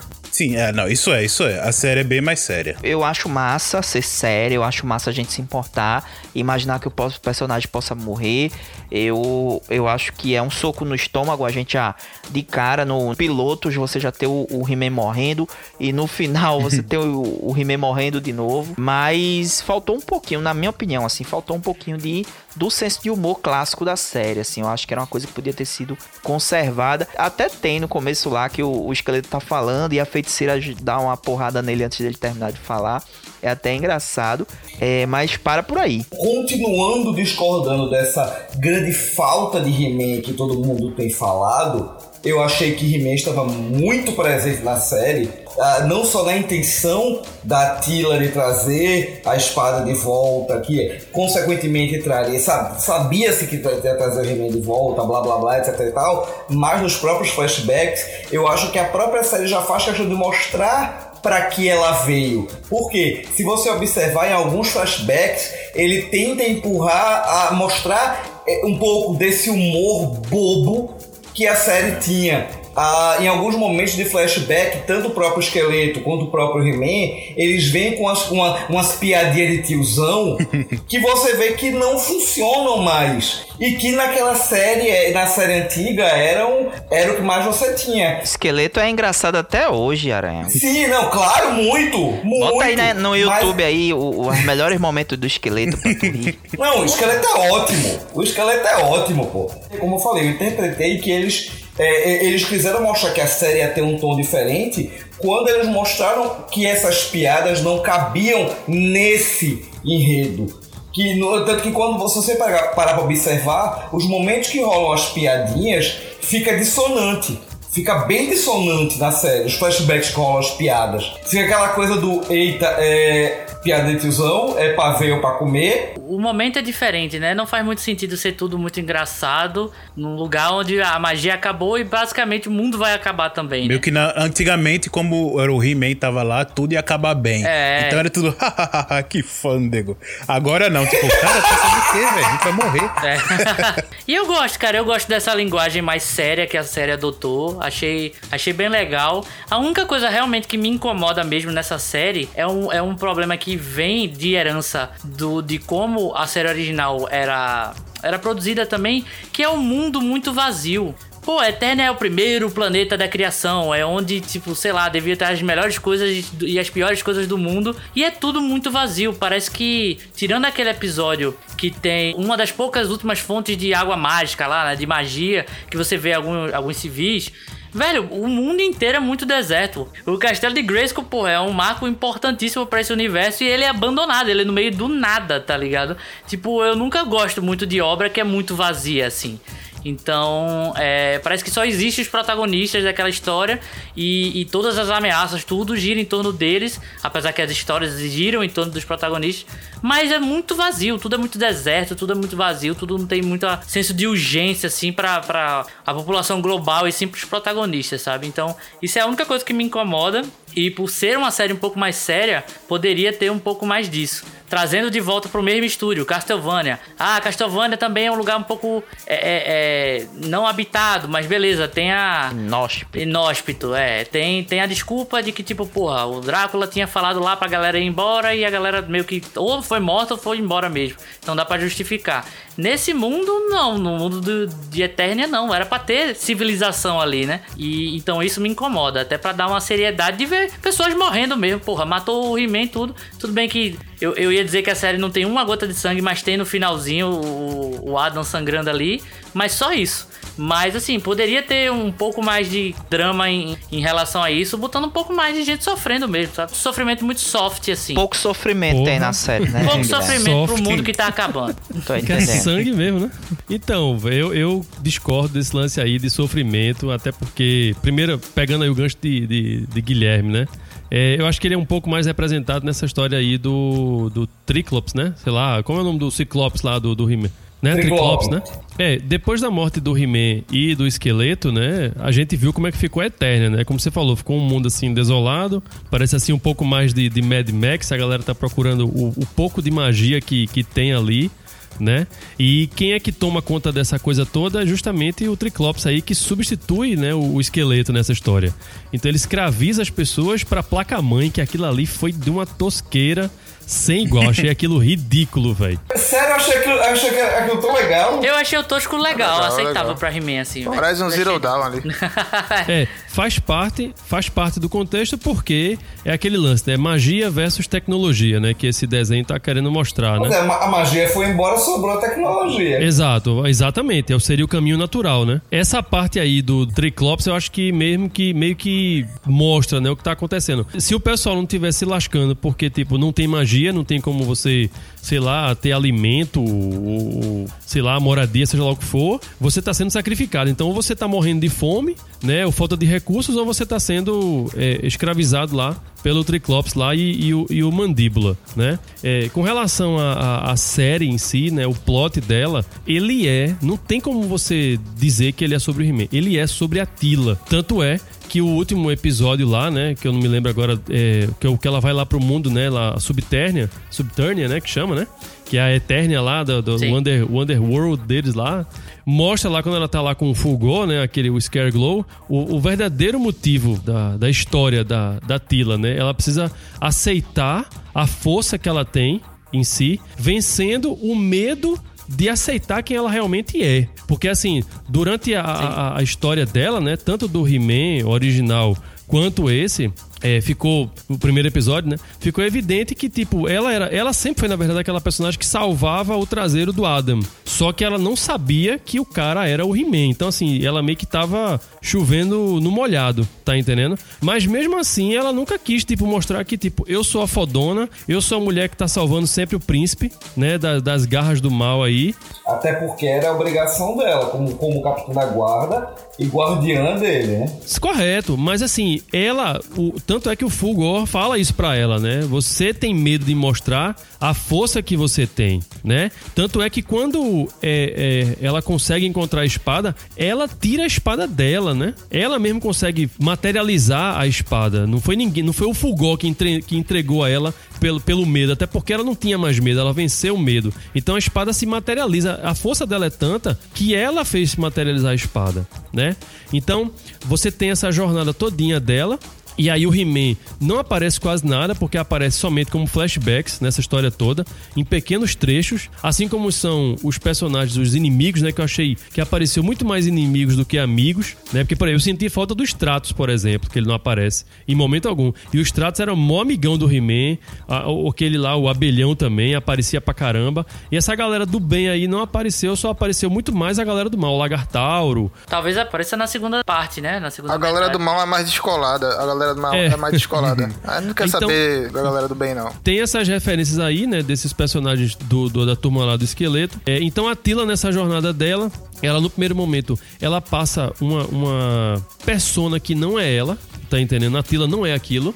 Tila nunca sairia numa jornada sendo paga para fazer aquilo, sabe? Aquilo ali não é a Tila de forma alguma ela não trabalharia como uma mercenária. Tila te enganou, cara. Tu tá se sentindo traído. Não, não é isso não. é porque essa não é a personagem. Mas numa situação daquela, meio que pós-apocalipse aí, como vocês falaram, ela não aceitaria um trabalho como mercenária, não? Aí é outra situação. Até porque ela foi expulsa lá do, do é, Ela né? saiu. Não foi expulsa, não. O, ela... o pai dela foi e ela foi pro Sabela. É. Ela ficou putaça. Quem ela... foi expulso foi o mentor. Sim, Agora, sim, sim. assim, vou trazer o comentário de um grande amigo meu quando falávamos sobre a série, que, que na minha opinião, a, é, era uma falha, eu, eu via isso como uma falha, que eu achava muito exagerada a reação de Tila em relação à bronca toda. Essa, esse Sim. piti que ela deu de largar tudo, blá blá blá, etc e tal. Mas um sábio amigo meu me lembrou de uma coisa que eu admito ser verdade, inclusive por experiência própria. Nada, nada na face da terra, nenhuma força na face da terra é tão grande quanto a mágoa de uma mulher. E, e ela ali, e ela, ela ali, eu revendo o episódio,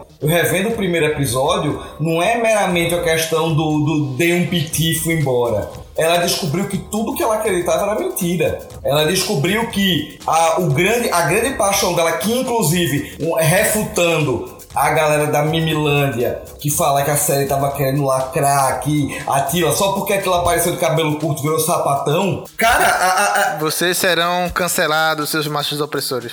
Qual o problema dela aparecer de cabelo curto? Mas o, o, cabelo o cabelo grande é pouco funcional, né? Na hora da. Pois é, não, inclusive, isso é tão errado que a série faz questão de mostrar, de, chegar, de um determinado momento, no, no diálogo da Tila com a maligna, de mostrar que as duas estão amarguradas, porque tanto a Tila é, era apaixonada pelo He-Man, quanto a maligna era apaixonada Não. pelo esqueleto. Ela sabia que ela era muito melhor do que ele. Dá pra entender é isso aí na série. De ser apaixonada, não. Tanto que ela desistiu de ser tão Sim. poderosa. Ignore o Adam. Ignore o Adam. Ela era apaixonada pelo He-Man. É uma decepção, decepção amorosa. Exato! Cai por terra essa coisa do ah não, a Tila virou, a Tila agora é lésbica. É, eu achei meio nada a ver essa interpretação da É galera. porque o pessoal não acha que uma mulher pode ter uma amiga. Tem que ser pra romance. Pois é, só porque a mulher parece ter o cabelo curto, É, o velho. fenótipo dela foi que ficou nada a ver. Não tem, cara, isso não tem nada a ver, velho. Isso é preconceito bobo. Pro pessoal que não entendeu, eu vou dizer, eu vou explicar exatamente o que foi que a Tila sentiu, né? Claramente ela estava frustrada ali com a perda do He-Man. Eu acho que isso motivou a decisão dela também de sair, para além dela descobrir que tudo era uma mentira. Mas a grande decepção dela era justamente essa, porque ela era apaixonada pelo He-Man, né? Que era o cara lá, né? Que era um, um, é um alterofilista, um cara grande, forte, másculo, besuntado no óleo, com os músculos expostos. E aí ela descobre que na verdade aquele cara é um perfil falso no Tinder. Puta que pariu. Boa, Rudá. Sensacional! Na hora do encontro real mesmo, é, o He-Man, o cara que ela viu na foto, que ela tava achando ali que, que era o cara musculoso do Tinder. Era o boy lixo.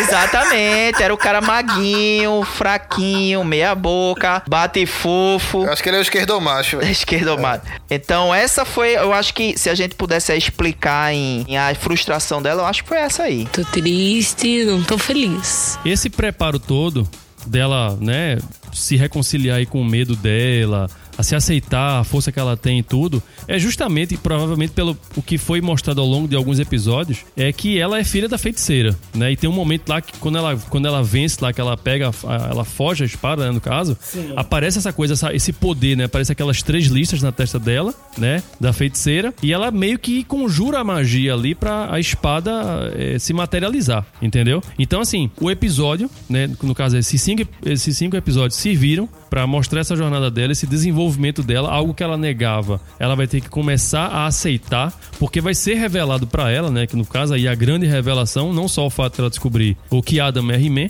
mas que ela, por mais que ela negue a magia, ela é descendente da magia. Então essa é a grande revelação dessa, dessa série pra ela, né? Então, dessa forma aí, quando ela chegar lá no, no- no quinto episódio, provavelmente acho que a feiticeira vai passar os poderes pra ela, né? Que ela é, digamos assim, a herdeira, né? é, é, original né, do, do poder. E aí sim ela talvez vá concluir o grande papel dela. Mas a primeira parte do, do cumprimento do papel dela é mostrar que, até coloquei no Twitter um dia desse, que por trás de um grande homem, né, no caso o He-Man, existe também uma grande mulher. Que no caso é Tila, porque ela foi que favoreceu ao He-Man voltar a ser, digamos, o que a gente espera que ele seja, né? Por mais que o Adam tenha esse, todo esse senso de heroísmo, né? Porque a gente conhece a verdadeira personalidade dele quando ele morre, né? Quando ele- a gente encontra ele lá na, na- na- nos céus lá de Eternia, né? Ele resolveu tomar aquela postura mais humilde, né? Enquanto todo mundo queria ser a postura do que foi, né? O herói que foi, e ele permaneceu como aquele cara, digamos assim, que não tá muito preocupado com os músculos, mas mais com a sabedoria. E aí quando ele toma, né? Essa decisão de voltar para poder salvar, visto que todo mundo aí tava se sacrificando lá por alguma razão, né? Por, por algum motivo que eh, quando o He-Man não tava presente. Você tá entendendo? Então ela meio que cumpre esse primeiro papel. A jornada dela é essa: entregar pra ele a espada. E aí, quando tem esse lance do Senhor dos Anéis, porque na hora que ela vai dar a espada pra maligna, né? Que ela precisa guardar a espada dentro lá daquele orbe, né? Da magia, ela meio que reluta assim, tipo, porra, eu conquistei isso aqui. Aí, tipo, eu tenho que agora.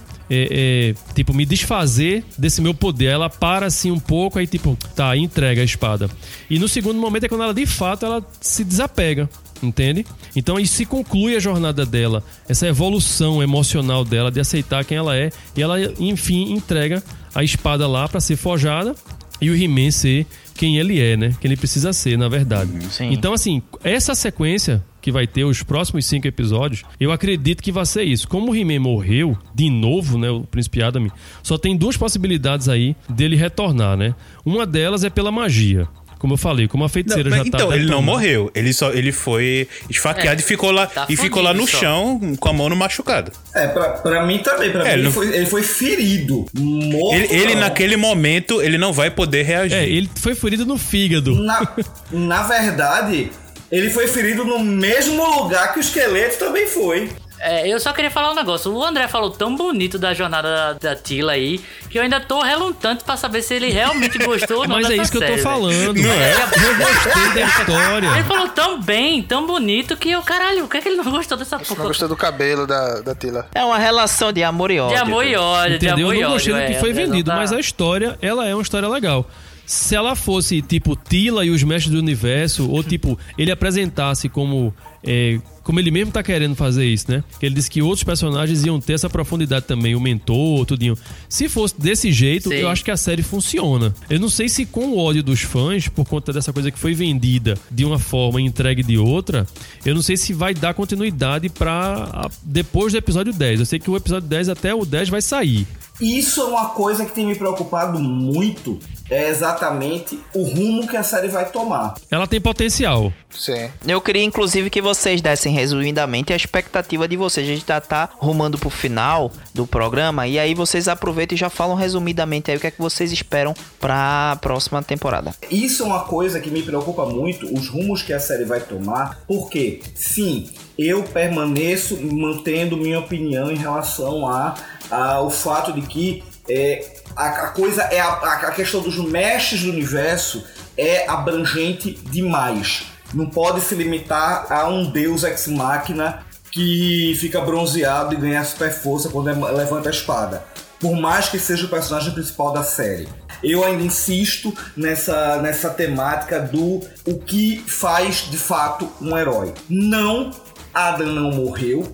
Pra mim, isso é, é independente, da, independente da- da- das, das entrevistas que o Kevin Smith deu, já falando que é, vai ter muito mais do Adam. É, eu acho, independente disso, na minha opinião, o Adam não morreu. E a segunda parte da história vai ser exatamente a jornada dele. Vai ser a jornada dele para mostrar eh, eh, o heroísmo que de fato ele possui. Porque o He-Man nada mais é do que o Adam com superpoder. Só. É, é a mesma pessoa. Eu acho que ele só vai aparecer no episódio 10 mesmo, valendo. O príncipe Adam levanta a espada, profere as palavras mágicas e ganha super força. Mas intelectualmente ele continua sendo o príncipe Adam. Total. os princípios. Tipo Shazam, né, velho? Tipo Shazam. Eu nem vou colocar nisso. Eu nem vou colocar na questão do Shazam, porque tecnicamente ele, ele, ele ganha a sabedoria do Salomão. Ah, no caso do He-Man, ele só ganha super força. Ah, ele continua tendo os- a moralidade e a intelectualidade do príncipe Adam. Agora, a- onde é que tá a minha preocupação? Com o chororô de um bando de boomers que tá, tá incomodado porque não teve cinco episódios de um bárbaro de tanguinha resolvendo tudo na melhor pegada de Deus Ex Machina, mais uma vez colocando, estou separando o joio do trigo, porque tem a galera que, que tem a galera da questão nostálgica e tem a galera que tá forçando a, a lacração. E isso que eu tô falando é da galera que tá forçando a lacração. Não é da, da galera saudosista, que eu entendo. Eu entendo porque eu também enlouqueci quando vi o primeiro trailer. Como- voltando, a minha preocupação é tendo esse chororô da galera da lacração, da galera que tá aqui, da galera que tá enxergando Tila como, como lésbica, da galera que tá enxergando vamos, vamos exaltar uma mulher, vamos, é, vamos, vamos diminuir o herói para exaltar a mulher porque homem é tudo lixo, blá blá blá blá blá blá blá blá. A minha preocupação é que isso interfira nos episódios futuros. Ah, não interfere nada. Tá tudo pronto já, Aranha. Tá tudo pronto, mas não foi lançado. Tudo pode ser alterado. A gente, já- a gente já viu que quem manda é o público. Então nada impede que tenha um monte de coisa que seja refeita pra dar- exaltar o He-Man e a história seguir um rumo completamente diferente do que foi proposto no início. Eu, particularmente, queria ver a conclusão dessa jornada. Também. Eu quero ver a conclusão dessa história. Eu quero ver o Adam eh, mostrar todo o heroísmo que ele tem e tudo Sim. que faz ele merecer ser o He-Man. Tudo que o Adam possui que fez ele merecer ir para aquela Valhalla impretéria. É isso que eu quero ver. E eu acredito que com todo esse chororô desse bando de boomer. É a geração cringe. Que tá, tá chorando porque a sua infância foi destruída. É, isso é impossível, né? Até porque já foi feito, o que já foi feito, já foi feito, não tem o que você Exato. falar. Não tem É. como destruir o que já tá feito. Não tem data pra sair os próximos, a, a, a segunda parte. Eles podem simplesmente. Os acionistas da Netflix podem chegar e dizer: Ó, os fãs não gostaram, muda tudo. A, a- a gente é fã da DC, gente. A gente sabe muito bem o que é isso. A gente sabe muito bem do que é. Fãzinho chorão. Que, que, que fica chorando na internet e acaba influenciando o produtor, que acaba, que, que acaba forçando a empresa a fazer É, mas merda. teve um negócio aí que incomodou muito, que eu vi, eu acompanhei aí nas redes, no Twitter. É o lance mesmo, né, do, do esqueleto, né, se transformar no Skelegod, né, usando a, a espada de Grayskull. Foi Sim. uma, assim, uma furada enorme, porque a gente sabe que a espada de, de Grayskull é um poder que ele é conquistado, né? Não é qualquer um que chega ali, empunha a espada, levanta e diz as palavras mágicas que consegue, não. Você tá entendendo? É uma coisa que você precisa é, é, é, merecer aquilo. E o esqueleto Ah, mas o esqueleto merecia, pô. Ele tá há 40 anos tentando. Exatamente. Achei justo. Faz tempo. Eu acho que essa, esse foi um dos, um dos eventos assim que incomodou muitas pessoas no final da história. É, e o lance também de muitas mortes, né? Muita gente importante morre. Você vê no primeiro episódio já morre o He-Man, morre o esqueleto, morre o, o, o Homem Musgo, né? Então, assim, é, é complicado, sabe? Tem, não é só o lance da Tila, não, sabe? Eu acho que tem outras coisas que incomodam muito pra quem tá falando que é uma continuação. Ah, eu achei legal, velho. Eu achei legal. Qualquer um pode morrer. Qualquer É, e outra, é, quando você tem um reino dos mortos que o pessoal pode voltar de lá, é meio que, sabe, a, a morte, a- a- por certo modo, acaba perdendo um pouco de peso, já que o próprio He-Man volta, né? A única certeza que eu tenho é que essa série vai ser cancelada pela Netflix. Com certeza, porque eles vão lançar a segunda parte aí, mais cinco episódios, mas não vai ter continuação isso aí, isso aí não, gente. É, a divisão que tá gerando da, da série é grande, é grande. E, e a gente sabe que a Netflix não tem muita tolerância pra isso não. Ah, o elenco é legal, a produção é legal, tudo, o Kevin Smith é um criador ali, bababá, mas não tem isso pra Netflix. Eu acredito que eles, nessa segunda parte, eles vão desenvolver toda essa questão do, do Príncipe com mais profundidade, en- enfim. Mas eu gostaria mesmo que continuasse nesse núcleo da, da Tila. Eu gostei pra caramba, velho, do núcleo da Tila. Não achei, não achei forçado em nenhum momento. Pelo contrário, uma atualização bem justa. E eu creio que eles vão continuar ainda, ainda nessa pegada da Tila, mas focando mais na essência do Adam e dando essa importância também para o esqueleto. Eu gostei desse, desse plot aí, do final do esqueleto ser o Mega Blaster lá. E ele disse, né? Eu tenho uma força mais do que o próprio.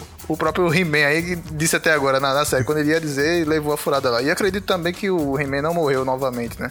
Eu creio que vai continuar né, nessa, nessa pegada aí. E, e tenho quase certeza que eles não vão ter a segunda temporada aí. A expectativa da série é uma das mais baixas possíveis. Realmente, assim, dessa segunda parte eu tô esperando realmente que vai ter essa. O, o He-Man voltando, é, o Príncipe Adam, né, no caso, se construindo como He-Man, junto com a Tila lá, e talvez pros dois dividirem ali a, a luta final ou algo do tipo. Então acho que tem uma- um degrau muito, muito legal aí. Pra ser explorado. E também concordo um pouco com o Matheus, porque essa divisão, a Netflix não gosta muito disso. Talvez um pouco, com- como eu também botei no começo, né? Culpa do próprio Kevin Smith, já que ele começou ali algumas coisas, até entrevistas, né? Falando, é, dando um certo tipo de, de entender que a série ia ser muito mais do jeito antigo e essa mudança nova que a gente, que a maioria das pessoas a gente gostou bastante e tal. Mas muita gente não gostou e tá causando essa, essa divisão. Talvez até um pouco por, ele- por ele não ter fixado no público certo, né? Porque a gente teve, por exemplo, She-Ra. She-Ra que é um, um desenho totalmente diferente, do mesmo universo, mas ele Sim. se focou num público novo, numa proposta diferente e tá fazendo um sucesso do caramba. Por quê? Porque ele não, por mais que tenha o, o, o pessoal que foi lá com a nostalgia antiga viu que era diferente, sabe? Não era pra ele esse desenho. Aconteceu a mesma coisa com o Thundercats, né? Exato. A mesma vibe, tipo, Steve Universo lá e tal. Não é pra gente, tá ligado? É, então, o problema do Thundercats do He-Man agora foi isso, porque eles botaram. Olha, você que gostava do antigo, vem ver. E às vezes o pessoal É. não ia lá pensando que ia ser exatamente igual e quando viu que era diferente, botou esse pé atrás. Opa, peraí, não tô gostando e tal. Então acho que sim, a- a- teve um pouco de, de problema na, na venda né, do produto. Ainda vamos ter essa segunda parte, o que pode ser a justificativa disso, né? Pode mostrar um, um caminho, uma trajetória um pouco diferente. E eu consigo enxergar que com tudo que a, a série trouxe dessa primeira parte, dá pra você construir uma segunda parte muito legal, seguindo a mesma estrutura que foi colocada aqui e ainda assim ser legal. Talvez até atrair o público antigo de volta que ficou meio chateado por essa primeira parte. Porque tem, um, tem uma estrutura pronta ali, sabe? Você colocou o Tem. cenário de isolamento. Tem um gancho ali, né? É, exato, tem um, um gancho, mas de realmente botar agora o vilão de verdade. De todo mundo se juntar ali pra brigar com o vilão. Tem a- aquela trama um pouco mais clichê, mas que toda história de herói aí vai ter e He-Man, nesse no caso, não foi diferente. Mas eu espero que vai ter essa segunda parte. Eu acho que sim, vai ser um pouco menos disruptiva do que essa segunda. Mas Netflix sendo Netflix, ela só vai por números. Mesmo tem, tendo série, não só Netflix, né? Várias outras também. Tem séries que são premiadas, recebem um monte de prêmio, mas ainda assim é cancelada porque por A e B e C o, o tal acionista não gostou, não deu o número que esperava, então vai cancelar. E eu acho que He-Man vai sofrer disso, então tá- talvez vejamos aí a- essa, esse novo He-Man chegando aí nessa primeira e segunda parte, mas terminando aí nessa segunda parte que vai chegar. Só se essa segunda parte for muito, muito, muito, muito, muito, muito boa mesmo. E, e o pessoal ficou meio assim chateado voltar pra essa segunda parte. Talvez aí vamos ter uma continuação, mas eu acho que também essa segunda parte vai ser o final definitivo Vai ser, dessa é. animação do Kevin Smith. Paulinho falou uma coisa interessante, que é a questão, eu concordo com ele, que a série, ela é confusa, o foco da série é confusa no público, ela não acerta o público. Como falou, a Xirra é, tem um público específico e acertou nisso. Não tem um público específico. Os Jovens Titãs, né? Que fizeram aquela animação infantil. Tá É. fazendo sucesso pra caramba, por quê? Pô, infantil. Quem viu os Jovens Titãs, a animação lá da Cartoon Isso, Network, é. nunca vai gostar disso, mas não é pra gente. Então ele foca no público meu e caso. ganha daquele. ganha naquele público. E essa série realmente tem essa divisão. É, o Mestre do Universo agora não agradou os, os nostálgicos, os velho paia nostálgicos. E para o novo público também eu acho muito confuso que conquiste alguma pessoa do no- novo público que não conheça o He-Man. De É. fato, que tenha um background. Ela não, ela não é, tipo, tão acessível, tão agradável de você assistir assim e dizer, ah, que legal, não sei o que. Tem um universo a ser explorado antes, sabe? Então acho que ela não acerta nesse momento aí. Não, eu concordo. Eu acho que definitivamente essa série é pra quem já assistiu ou tem algum tipo de conhecimento sobre o, o Mestre do Universo e He-Man, né? Ele, apesar dele estar feito, eu falei, ele introduz as regras desse mundo, não deixa você ficar perdido na trama em, em momento nenhum. Mas ao mesmo tempo, uma série de, de referências, assim, de menções, de personagens que aparecem, são pra quem viu e fala, esse personagem, ele voltou. Olha como é que tá o design desse cara. Tipo, o Homem-Ferro, eu olhei assim, disse, rapaz, eu já vi esse cara em algum lugar. E botei no Google. Eu passei essa, essa primeira parte inteiramente pegando os personagens e botando no Google. Aí eu vi, ah, beleza. Ele era desenhado assim, ele era de tal coisa. Por exemplo, o Homem Musgo que aparece, pô, ele nunca apareceu em He-Man. Ele era dos bonecos. E aí trouxeram ele pra animação. Então, Apareceu, Guilherme. Teve um episódio Apareceu? lá que ele salva lá a galera lá num barco, ele bota lá o musgo pra tapar o buraco que o, o, o- o navio ia naufragar. Ele, era, ele apareceu, Ah, assim. então- Ele era um personagem até importante, assim. Então eu falei merda. Mas o que eu digo é que. Cagando regra aí, Guilherme Gomes. Cagando é, cagando. Tirei essa informação do cu. não, do cu não, da minha pouquíssima pesquisa, mas é isso aí. Cadê seus estudos? Você é maluco, é?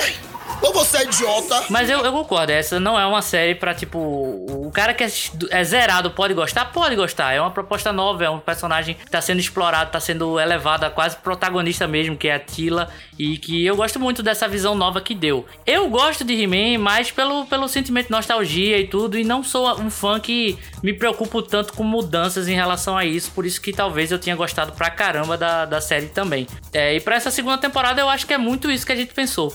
Eu acho que a- apesar de, de, de muita gente ter reclamado de certas coisas, da Tila e tudo, cara, em nenhum momento eu achei que ela virou lésbica porque cortou o cabelo, ou então porque tem uma, uma personagem feminina junto com ela. Se tivesse também, não, não teria problema nenhum. Ela ficou bem masculinizada, né? Não é que ela virou lésbica, mas ela ganhou um perfil bem masculinizado. Se você reparar, ela é mais forte do Não, que a é, Adam. mas assim, a série passada ela não tinha um perfil de princesinha também, tá ligado? Eu, eu sinceramente não, não vi problema no que fizeram com ela, mas também não vi romance, não vi nada disso também é, em relação a ela, a, aquela outra personagem que é introduzida também. Em relação a, essa, a esse porte dela, é aquilo que eu falei no início da- do podcast. Gente, ela é a capitã da guarda, É, ela tem que ser. O errado, ela, o errado é ela ser birrada. Pelo contrário, ela tem que, ela tem que ser uma mulher forte. Sim, sim. A gente teve muito essa discussão lá no, no podcast do Last of Us 2, né? Em relação a Abe e tudo. Dela ser bem forte e tal. A galera ter reclamado disso, mas, pô, a mulher é uma- um soldado, velho. Ela não, não tinha como ser muito, entre aspas, feminina, né? Entre muitas aspas, tá? Mas eu gostei. E eu acho que não tem muito o que fugir, não, velho, da, do que vem nessa segunda temporada. Não acho que o Adam tá morto. Não acho que o Gorpo tá morto. Eu acho que tudo vai acabar muito bonitinho, fel- final feliz mesmo. Mas que o esqueleto Balrog ali, ele vai. ele vai ser um grande vilão dessa segunda metade. Porque se você parar pra ver, a, a primeira, a primeira metade não tem um grande vilão. É uma jornada, né? É, é mais a jornada, sabe? E agora a gente vai ver um vilão de- definitivamente retornando. E eu acho que vai ser muito isso, protagonizado pela Tila também, te- lidando com esse ferimento do Adam. O Adam redescobrindo tudo isso que o Aranha falou brilhantemente também, sobre literalmente a jornada do herói, né? E eu acho que vai ser conduzido pra isso, pra ele descobrir os poderes do He-Man de novo e derrotar o vilão. Vai ser bem divertido, eu gostei muito dessa primeira parte, de verdade. Como uma adaptação do He-Man, uma, uma adaptação não, mas uma releitura do He-Man clássico, eu acho que foi muito sábia ir por um caminho um pouco diferente. Mas como uma obra em si também é, não tá finalizada, a gente tem que esperar. Até para dar nota, eu acho que não vale nem a pena a gente dar, dar nota pra metade de uma obra que, que a gente não sabe o que é que vai acontecer, né? Diferente do, dos Cavaleiros do Zodíaco, que a gente sabia o que ia acontecer e dividiu naquelas duas partes. Essa a gente não sabe o que é que vai rolar, então Sugiro, inclusive, a gente dar nota em, em- na segunda parte. Eu acho que vai ser muito certinha, sabe? Muito certinha no quesito de. não- vai ter um, talvez um- umas reviravoltas aqui e ali, mas eu acho que o caminho é esse mesmo. A Tila, como ainda protagonista, ajudando o Adam a se reencontrar ali, sobreviver e lutando contra o esqueleto no décimo episódio e derrotando ele. Em relação ao cancelamento, eu também acho, velho. Nem que fosse uma série é, que tivesse agradado demais a galera. Sinceramente, eu não sei se eu queria uma segunda, terceira, quarta temporada aí dessa nova visão do He-Man, até porque eu acho que eles estão num, num caminho que é pra fechar algo certinho, sabe? Sem muita continuação, sem muita brecha pra continuações, não. Então, a- acho isso. Acho que o caminho tá, tá trilhado, vai ser trilhado bem legal. Acho que vou me divertir bastante, feito me divertir nessa primeira é, etapa. Torço que não, não mudem por conta de críticas. Acho que realmente não vão mudar, porque deve estar tudo pronto mesmo. É, inclusive, eles estão trabalhando isso há muito tempo, antes da pandemia. E acho que também vai ser essa temporada e acabou. Acho que é isso que vai acontecer. É, eu espero que, que tenha só mais essa temporada e acabe mesmo. Eu acho que a série foi feita, foram encomendados 10 episódios aí, eu acho que foi feito pra isso mesmo. E se eles fossem renovar pra, pra mais uma temporada, né? é, mais cinco episódios, além dos episódios da segunda, né? Uma terceira temporada ou quarta, né? Com mais 10 episódios ou 5 episódios, enfim. A tendência é que eles intensifiquem aí e fique mais insuportável ainda pro, pro fanchita aí, né? Eu acho que o André vai, vai, vai, vai ter Eu um vou ficar estressado mesmo. Porque no final, velho, já não, não tem nada a ver, bicho. O esqueleto daquele jeito, meu irmão, vai ser uma pá de gente, vai ser um. vai ser- ele vai ter que procurar uma justificativa muito louca pra poder conseguir vencer ele daquele jeito, velho. Porque se o cara já dava trabalho sem uma espada de Grayskull na mão, imagine com a espada de Grayskull. Ou então eles vão fazer, vão negar o esqueleto, né? Porque pra poder É, eu acho que o poder vai sair dele pro Adam. ou né? não, Alguma ou tipo assim. tipo, a gente vai ter que, do nada, a gente vai ter que inventar uma desculpa esfarrapada aí pra ele perder os poderes pra justificar a derrota dele. Porque o cara tá dizendo lá, ele é o Skelegod agora. pô. Vamos ter esperança, vamos ter É, esperança. vamos Acho ter que, esperança. acho que vai. Acho Ou no que final, vai. Acho que a gente. Uma Genkidama, cara. Acho que a Genkidama resolve tudo. né? to- Todo mundo de Eternia É. da força. Muito arriscado, assim, pra uma coisa que você não tem certeza se vai conseguir dar continuidade. Essa coisa de você matar o He-Man logo no primeiro episódio, isso foi chocante, tá ligado? E outra, né? Entra muito em conflito com o lance da linha de brinquedos. Porque se você pode ver lá no próprio site da Mattel, é, você tem lá os quatro bonecos, né?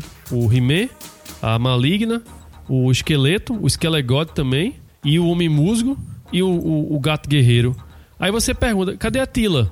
Se o He-Man morre, pra que eu vou querer botar um boneco do He-Man na história? Pra brincar com ele? Não faz sentido, velho. Tem muita coisa nessa série que não faz sentido. Assim, pena que a gente já tá no final. Eu poderia sair citando aqui várias coisas que não fazem sentido na série. E que não só é, esse lance de tipo que, que Ayrton falou aí do, do, do pessoal que tá achando que é lacração, que tá querendo derrubar, não, mas é porque tem muita inconsistência mesmo nessa série. Entendeu? Principalmente o fato maior é justamente esse, né? Você, tipo, destruir um ícone, né, de uma, de uma geração aí, da, da forma como foi, sabe? Você vê, é visível, que, tipo, que o cara tá, tipo, sobrepoder. Você não é He-Man ali, full power, não. É um He-Man como. eu Não sei quem foi falando, não sei se foi Rudá, se foi Matheus. Mas é um He-Man, assim, muito fraco, bem cansado. E não existe isso, não. Até porque a continuação não foi tão.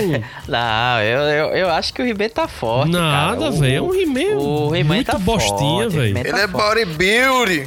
Bora! Hora do show, porra! Agora eu só acho que agora o esqueleto, ele é uma ameaça real, entendeu? Ele é. Porra, porque tem que ser, senão é chato pra caralho, velho. O He-Man vai lá, não tem... você tem um episódio, você tem um episódio e acabou. O He-Man vai lá e resolveu, tá ligado? Tem que ter uma, um contraponto. E eu acho que ele levou a sério o, o esqueleto, né? O esqueleto de fato agora é levado a sério. Eu, eu gostei, achei bacana. E minha expectativa pra próxima temporada é que eles resolvam, eles deram, eles têm um, um gancho muito forte e eu acho que vai ser resolvido aí e, vai ser satisfatório, cara. Eu acho que vai ser bacana. Minha expectativa é positiva. Como diria o cego, veremos. Veremos. Em relação a tudo isso, eu parafraseio o que todos os- espectadores do filme Mestre do Universo cantavam em uníssono no, no cinema quando eu assisti esse filme. André, o bem vence o mal. Espanta o Espanta temporal. o temporal. Azul, amarelo. Azul, amarelo, Tudo tudo, é é, muito muito belo. Eu acho que essa Isso série aí. não é muito bela, não, velho. e não tem muito azul e nem amarelo, viu? É mais cinza mesmo. What the fuck just happened? É, eu tava querendo, eu tava querendo aí que vocês puxassem, catassem aí nas memórias de vocês, né? Esse programa não vai ter nota, porque enfim, a gente vai esperar para a segunda parte aí pra gente dar uma nota geral. E aí vocês estão convidados a participarem aqui com a gente novamente, mas eu queria que vocês puxassem aí na memória de dados. Eu sei que o homem aranha, o seu aranha aí vai demorar um pouquinho mais, porque enfim é, é mais velhinho, e vai demorar um, um tempo maior aí seu cu. pra, pra puxar. Mas puxem aí na, na memória de vocês aí. É, qual o conselho de He-Man aí vocês mais gostaram ou seguiram? Qual é o que vocês têm no coração aí? Se vocês fossem dar um conselho também, qual o que vocês dariam pra nova geração? ET Bilu, cara. Busque conhecimento. Devia ter a montagem, né, do He-Man falando isso. Cara, eu, vou- eu falaria pra nova geração que no episódio de hoje aprendemos que se você trabalha com edição e podcast, lembre-se sempre de salvar. Dê o Ctrl S e, e salve direitinho seus arquivos pra não ter problema. E backup também, backup ajuda muito pra, pra nova geração aí de editores. Ctrl S e tenha backup de tudo. Cara, do- do- dos, dos conselhos do He-Man tem poder correr não, pô. Apesar de eu ter visto dezenas nos- na- nas últimas semanas, exatamente pela nostalgia, eu acho que o que acaba sendo mais icônico é aquele de quando He-Man e She-Ra vem falar das crianças sendo molestadas, pô. Ali é foda. Aquilo foi muito estranho quando eu era criança, pô.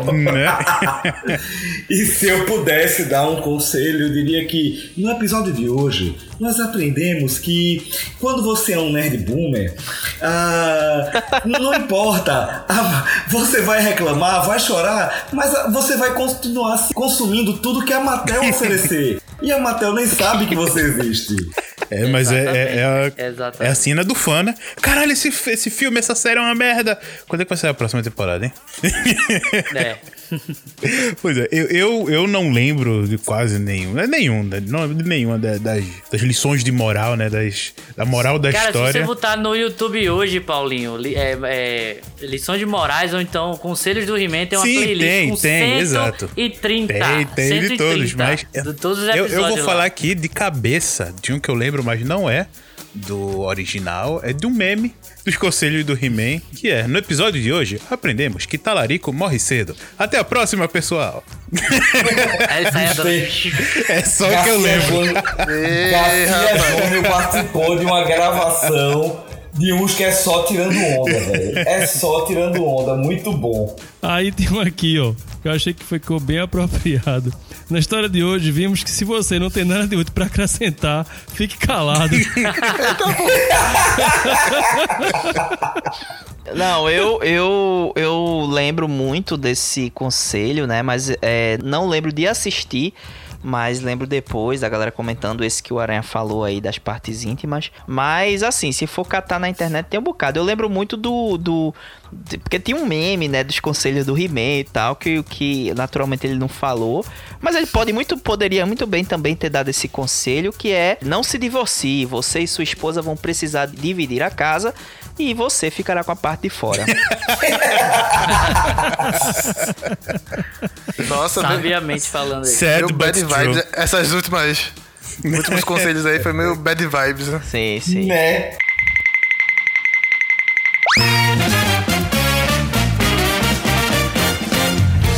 Isso, né? É isso aí. Por hoje, por hoje é só. Pessoal, dê aí o jabá de vocês. André, seu Aranha, Matheus. Falem aí um pouquinho aí de vocês. Dê o jabá rapidamente pra gente finalizar o programa de hoje. Olá, pessoas. Matheus Moraes aqui, o velho conhecido da casa. De vez em quando a gente sempre tá fazendo alguma coisinha por aqui. A Aranha também aí junto. Somos lá do Olá para Todos. Lembrando, Olá com R. Todas as redes sociais, Twitter, até o finado Facebook também tá lá. Olá para todos, Instagram Olá para todos. E o nosso podcast você encontra aí praticamente todas as é, agregadores de podcast, Spotify, Deezer e afins. Só procurar lá pro Olarcast. É isso. Boa, o Olá que é parceirão nosso aqui. Completamos todos os 355 colaboradores deles lá, gravaram aqui com a gente. Então, conseguimos, conseguimos. Vou contratar mais um só pra ficar faltando. Eu sou o Senhor Aranha, como o Matheus já falou, faço parte do, da galera sem noção do Olá para Todos, cagando regra pela internet, nas redes sociais que ele já falou. E se você quiser acompanhar as minhas sandices pelas redes sociais, você me encontra por aí através do FR Underline Aranha. Primeiramente eu quero agradecer, né? A meu pai e minha mãe, né? Mandar um beijo. Segunda a você, Xuxa. Segundo a vocês, é. Não, mas sem brincadeira. Obrigado aí, pessoal, de novo pelo convite. Acho que é a segunda vez que a gente grava, né? Terceira? Oportunidade- Terceira. Terceira, né? Terceira vez. Pode né? pedir música. Não, ainda não, porque são, pra pedir música são nos numerados. Andrezão participou do nosso episódio lá de músicas de games, no spin-off do Cowboy Bebop e agora aqui Do Cowboy no He-Man. Bebop. Então falta um aí Verdade. numerado pra poder pedir música. Poxa, poxa, se fosse pedir Verdade. música agora, pedia do He-Man, velho. Seria massa.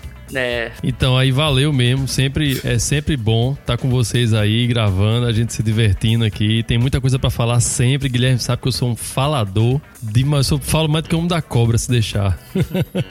É, e quem quiser me encontrar, me encontra aí no podcast Som do Cartucho. Tô sempre ativo de uma forma ou de outra, ou no Twitter ou no Telegram, né, do Som do Cartucho, que é o Som do Cartucho pros dois, né? O Som do Cartucho no Twitter e o Som do Cartucho no Telegram, onde eu sempre tô atualizando a galera lá sobre o mundo da videogame music, né, ou da VGM. Então cola lá, né? Faz parte lá do, do, do grupo lá, seleto de pessoas, né? Que me acompanham. e pra ficar por dentro disso aí, quem curte, né? Música de videogame aí, tem muita coisa bacana rolando por lá. Boa. Beleza, beleza. Pessoal, obrigado aí pela presença de vocês. Foi massa o pod. Eu gosto de pod quando ele é polêmico, né? Né? Quando o cacete come, é que é bom mesmo. Eita. Obrigado aí pela presença de vocês aqui. E é isso, né? Cagando regra no podcast dos outros. Valeu mesmo, foi massa. Foi Véi. massa o convite aí. A gente terminou aí com o conselho do, do He-Man, mas aí eu tava catando na internet aqui e achei que tem os conselhos do, do esqueleto também, né? Que são bem melhores, inclusive. tem um aqui, ele dizendo aqui, ó, a preguiça é o melhor dos sete pecados, porque ele te impede de cometer os outros seis. Muito bom. Boa. Falou, pessoal. É isso É aí. quase uma frase, é quase uma mensagem de motivação do Olá pra Tá, Todos. mensagem de motivação.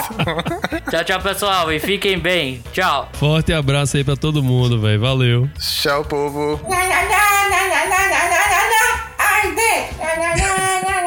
Valeu, pessoal, e And I say, hey, yeah, yeah, yeah, Que yeah. pariu, velho. ei, ei. I say, hey.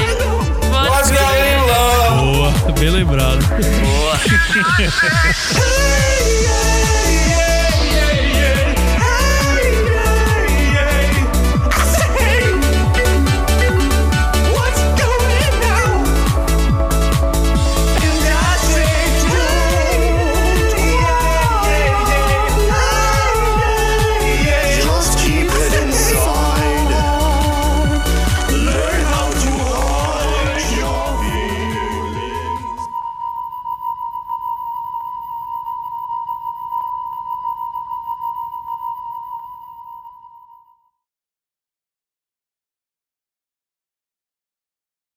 do episódio de hoje. Busque conhecimento. Desculpa. Ah, é, já falou. Matheus, né? Matheus tá mais pra lá do que pra cá. É. No episódio de hoje descobrimos que se você marcar a gravação pra depois da meia-noite, você vai perder um dos seus membros aqui. No episódio, No de, episódio hoje, de hoje- nós descobrimos que se, se você mora. Se você mora. a Olha o quatro- seu fuso horário. Se você mora a 4 horas de distância de uma gravação remota, durma antes. 4 Não, horas quatro de horas de distância, não. distância. Quatro fu fuso horário de distância. quatro horas de É, fuso horário. Quatro horas de distância, pô. Tava de boa.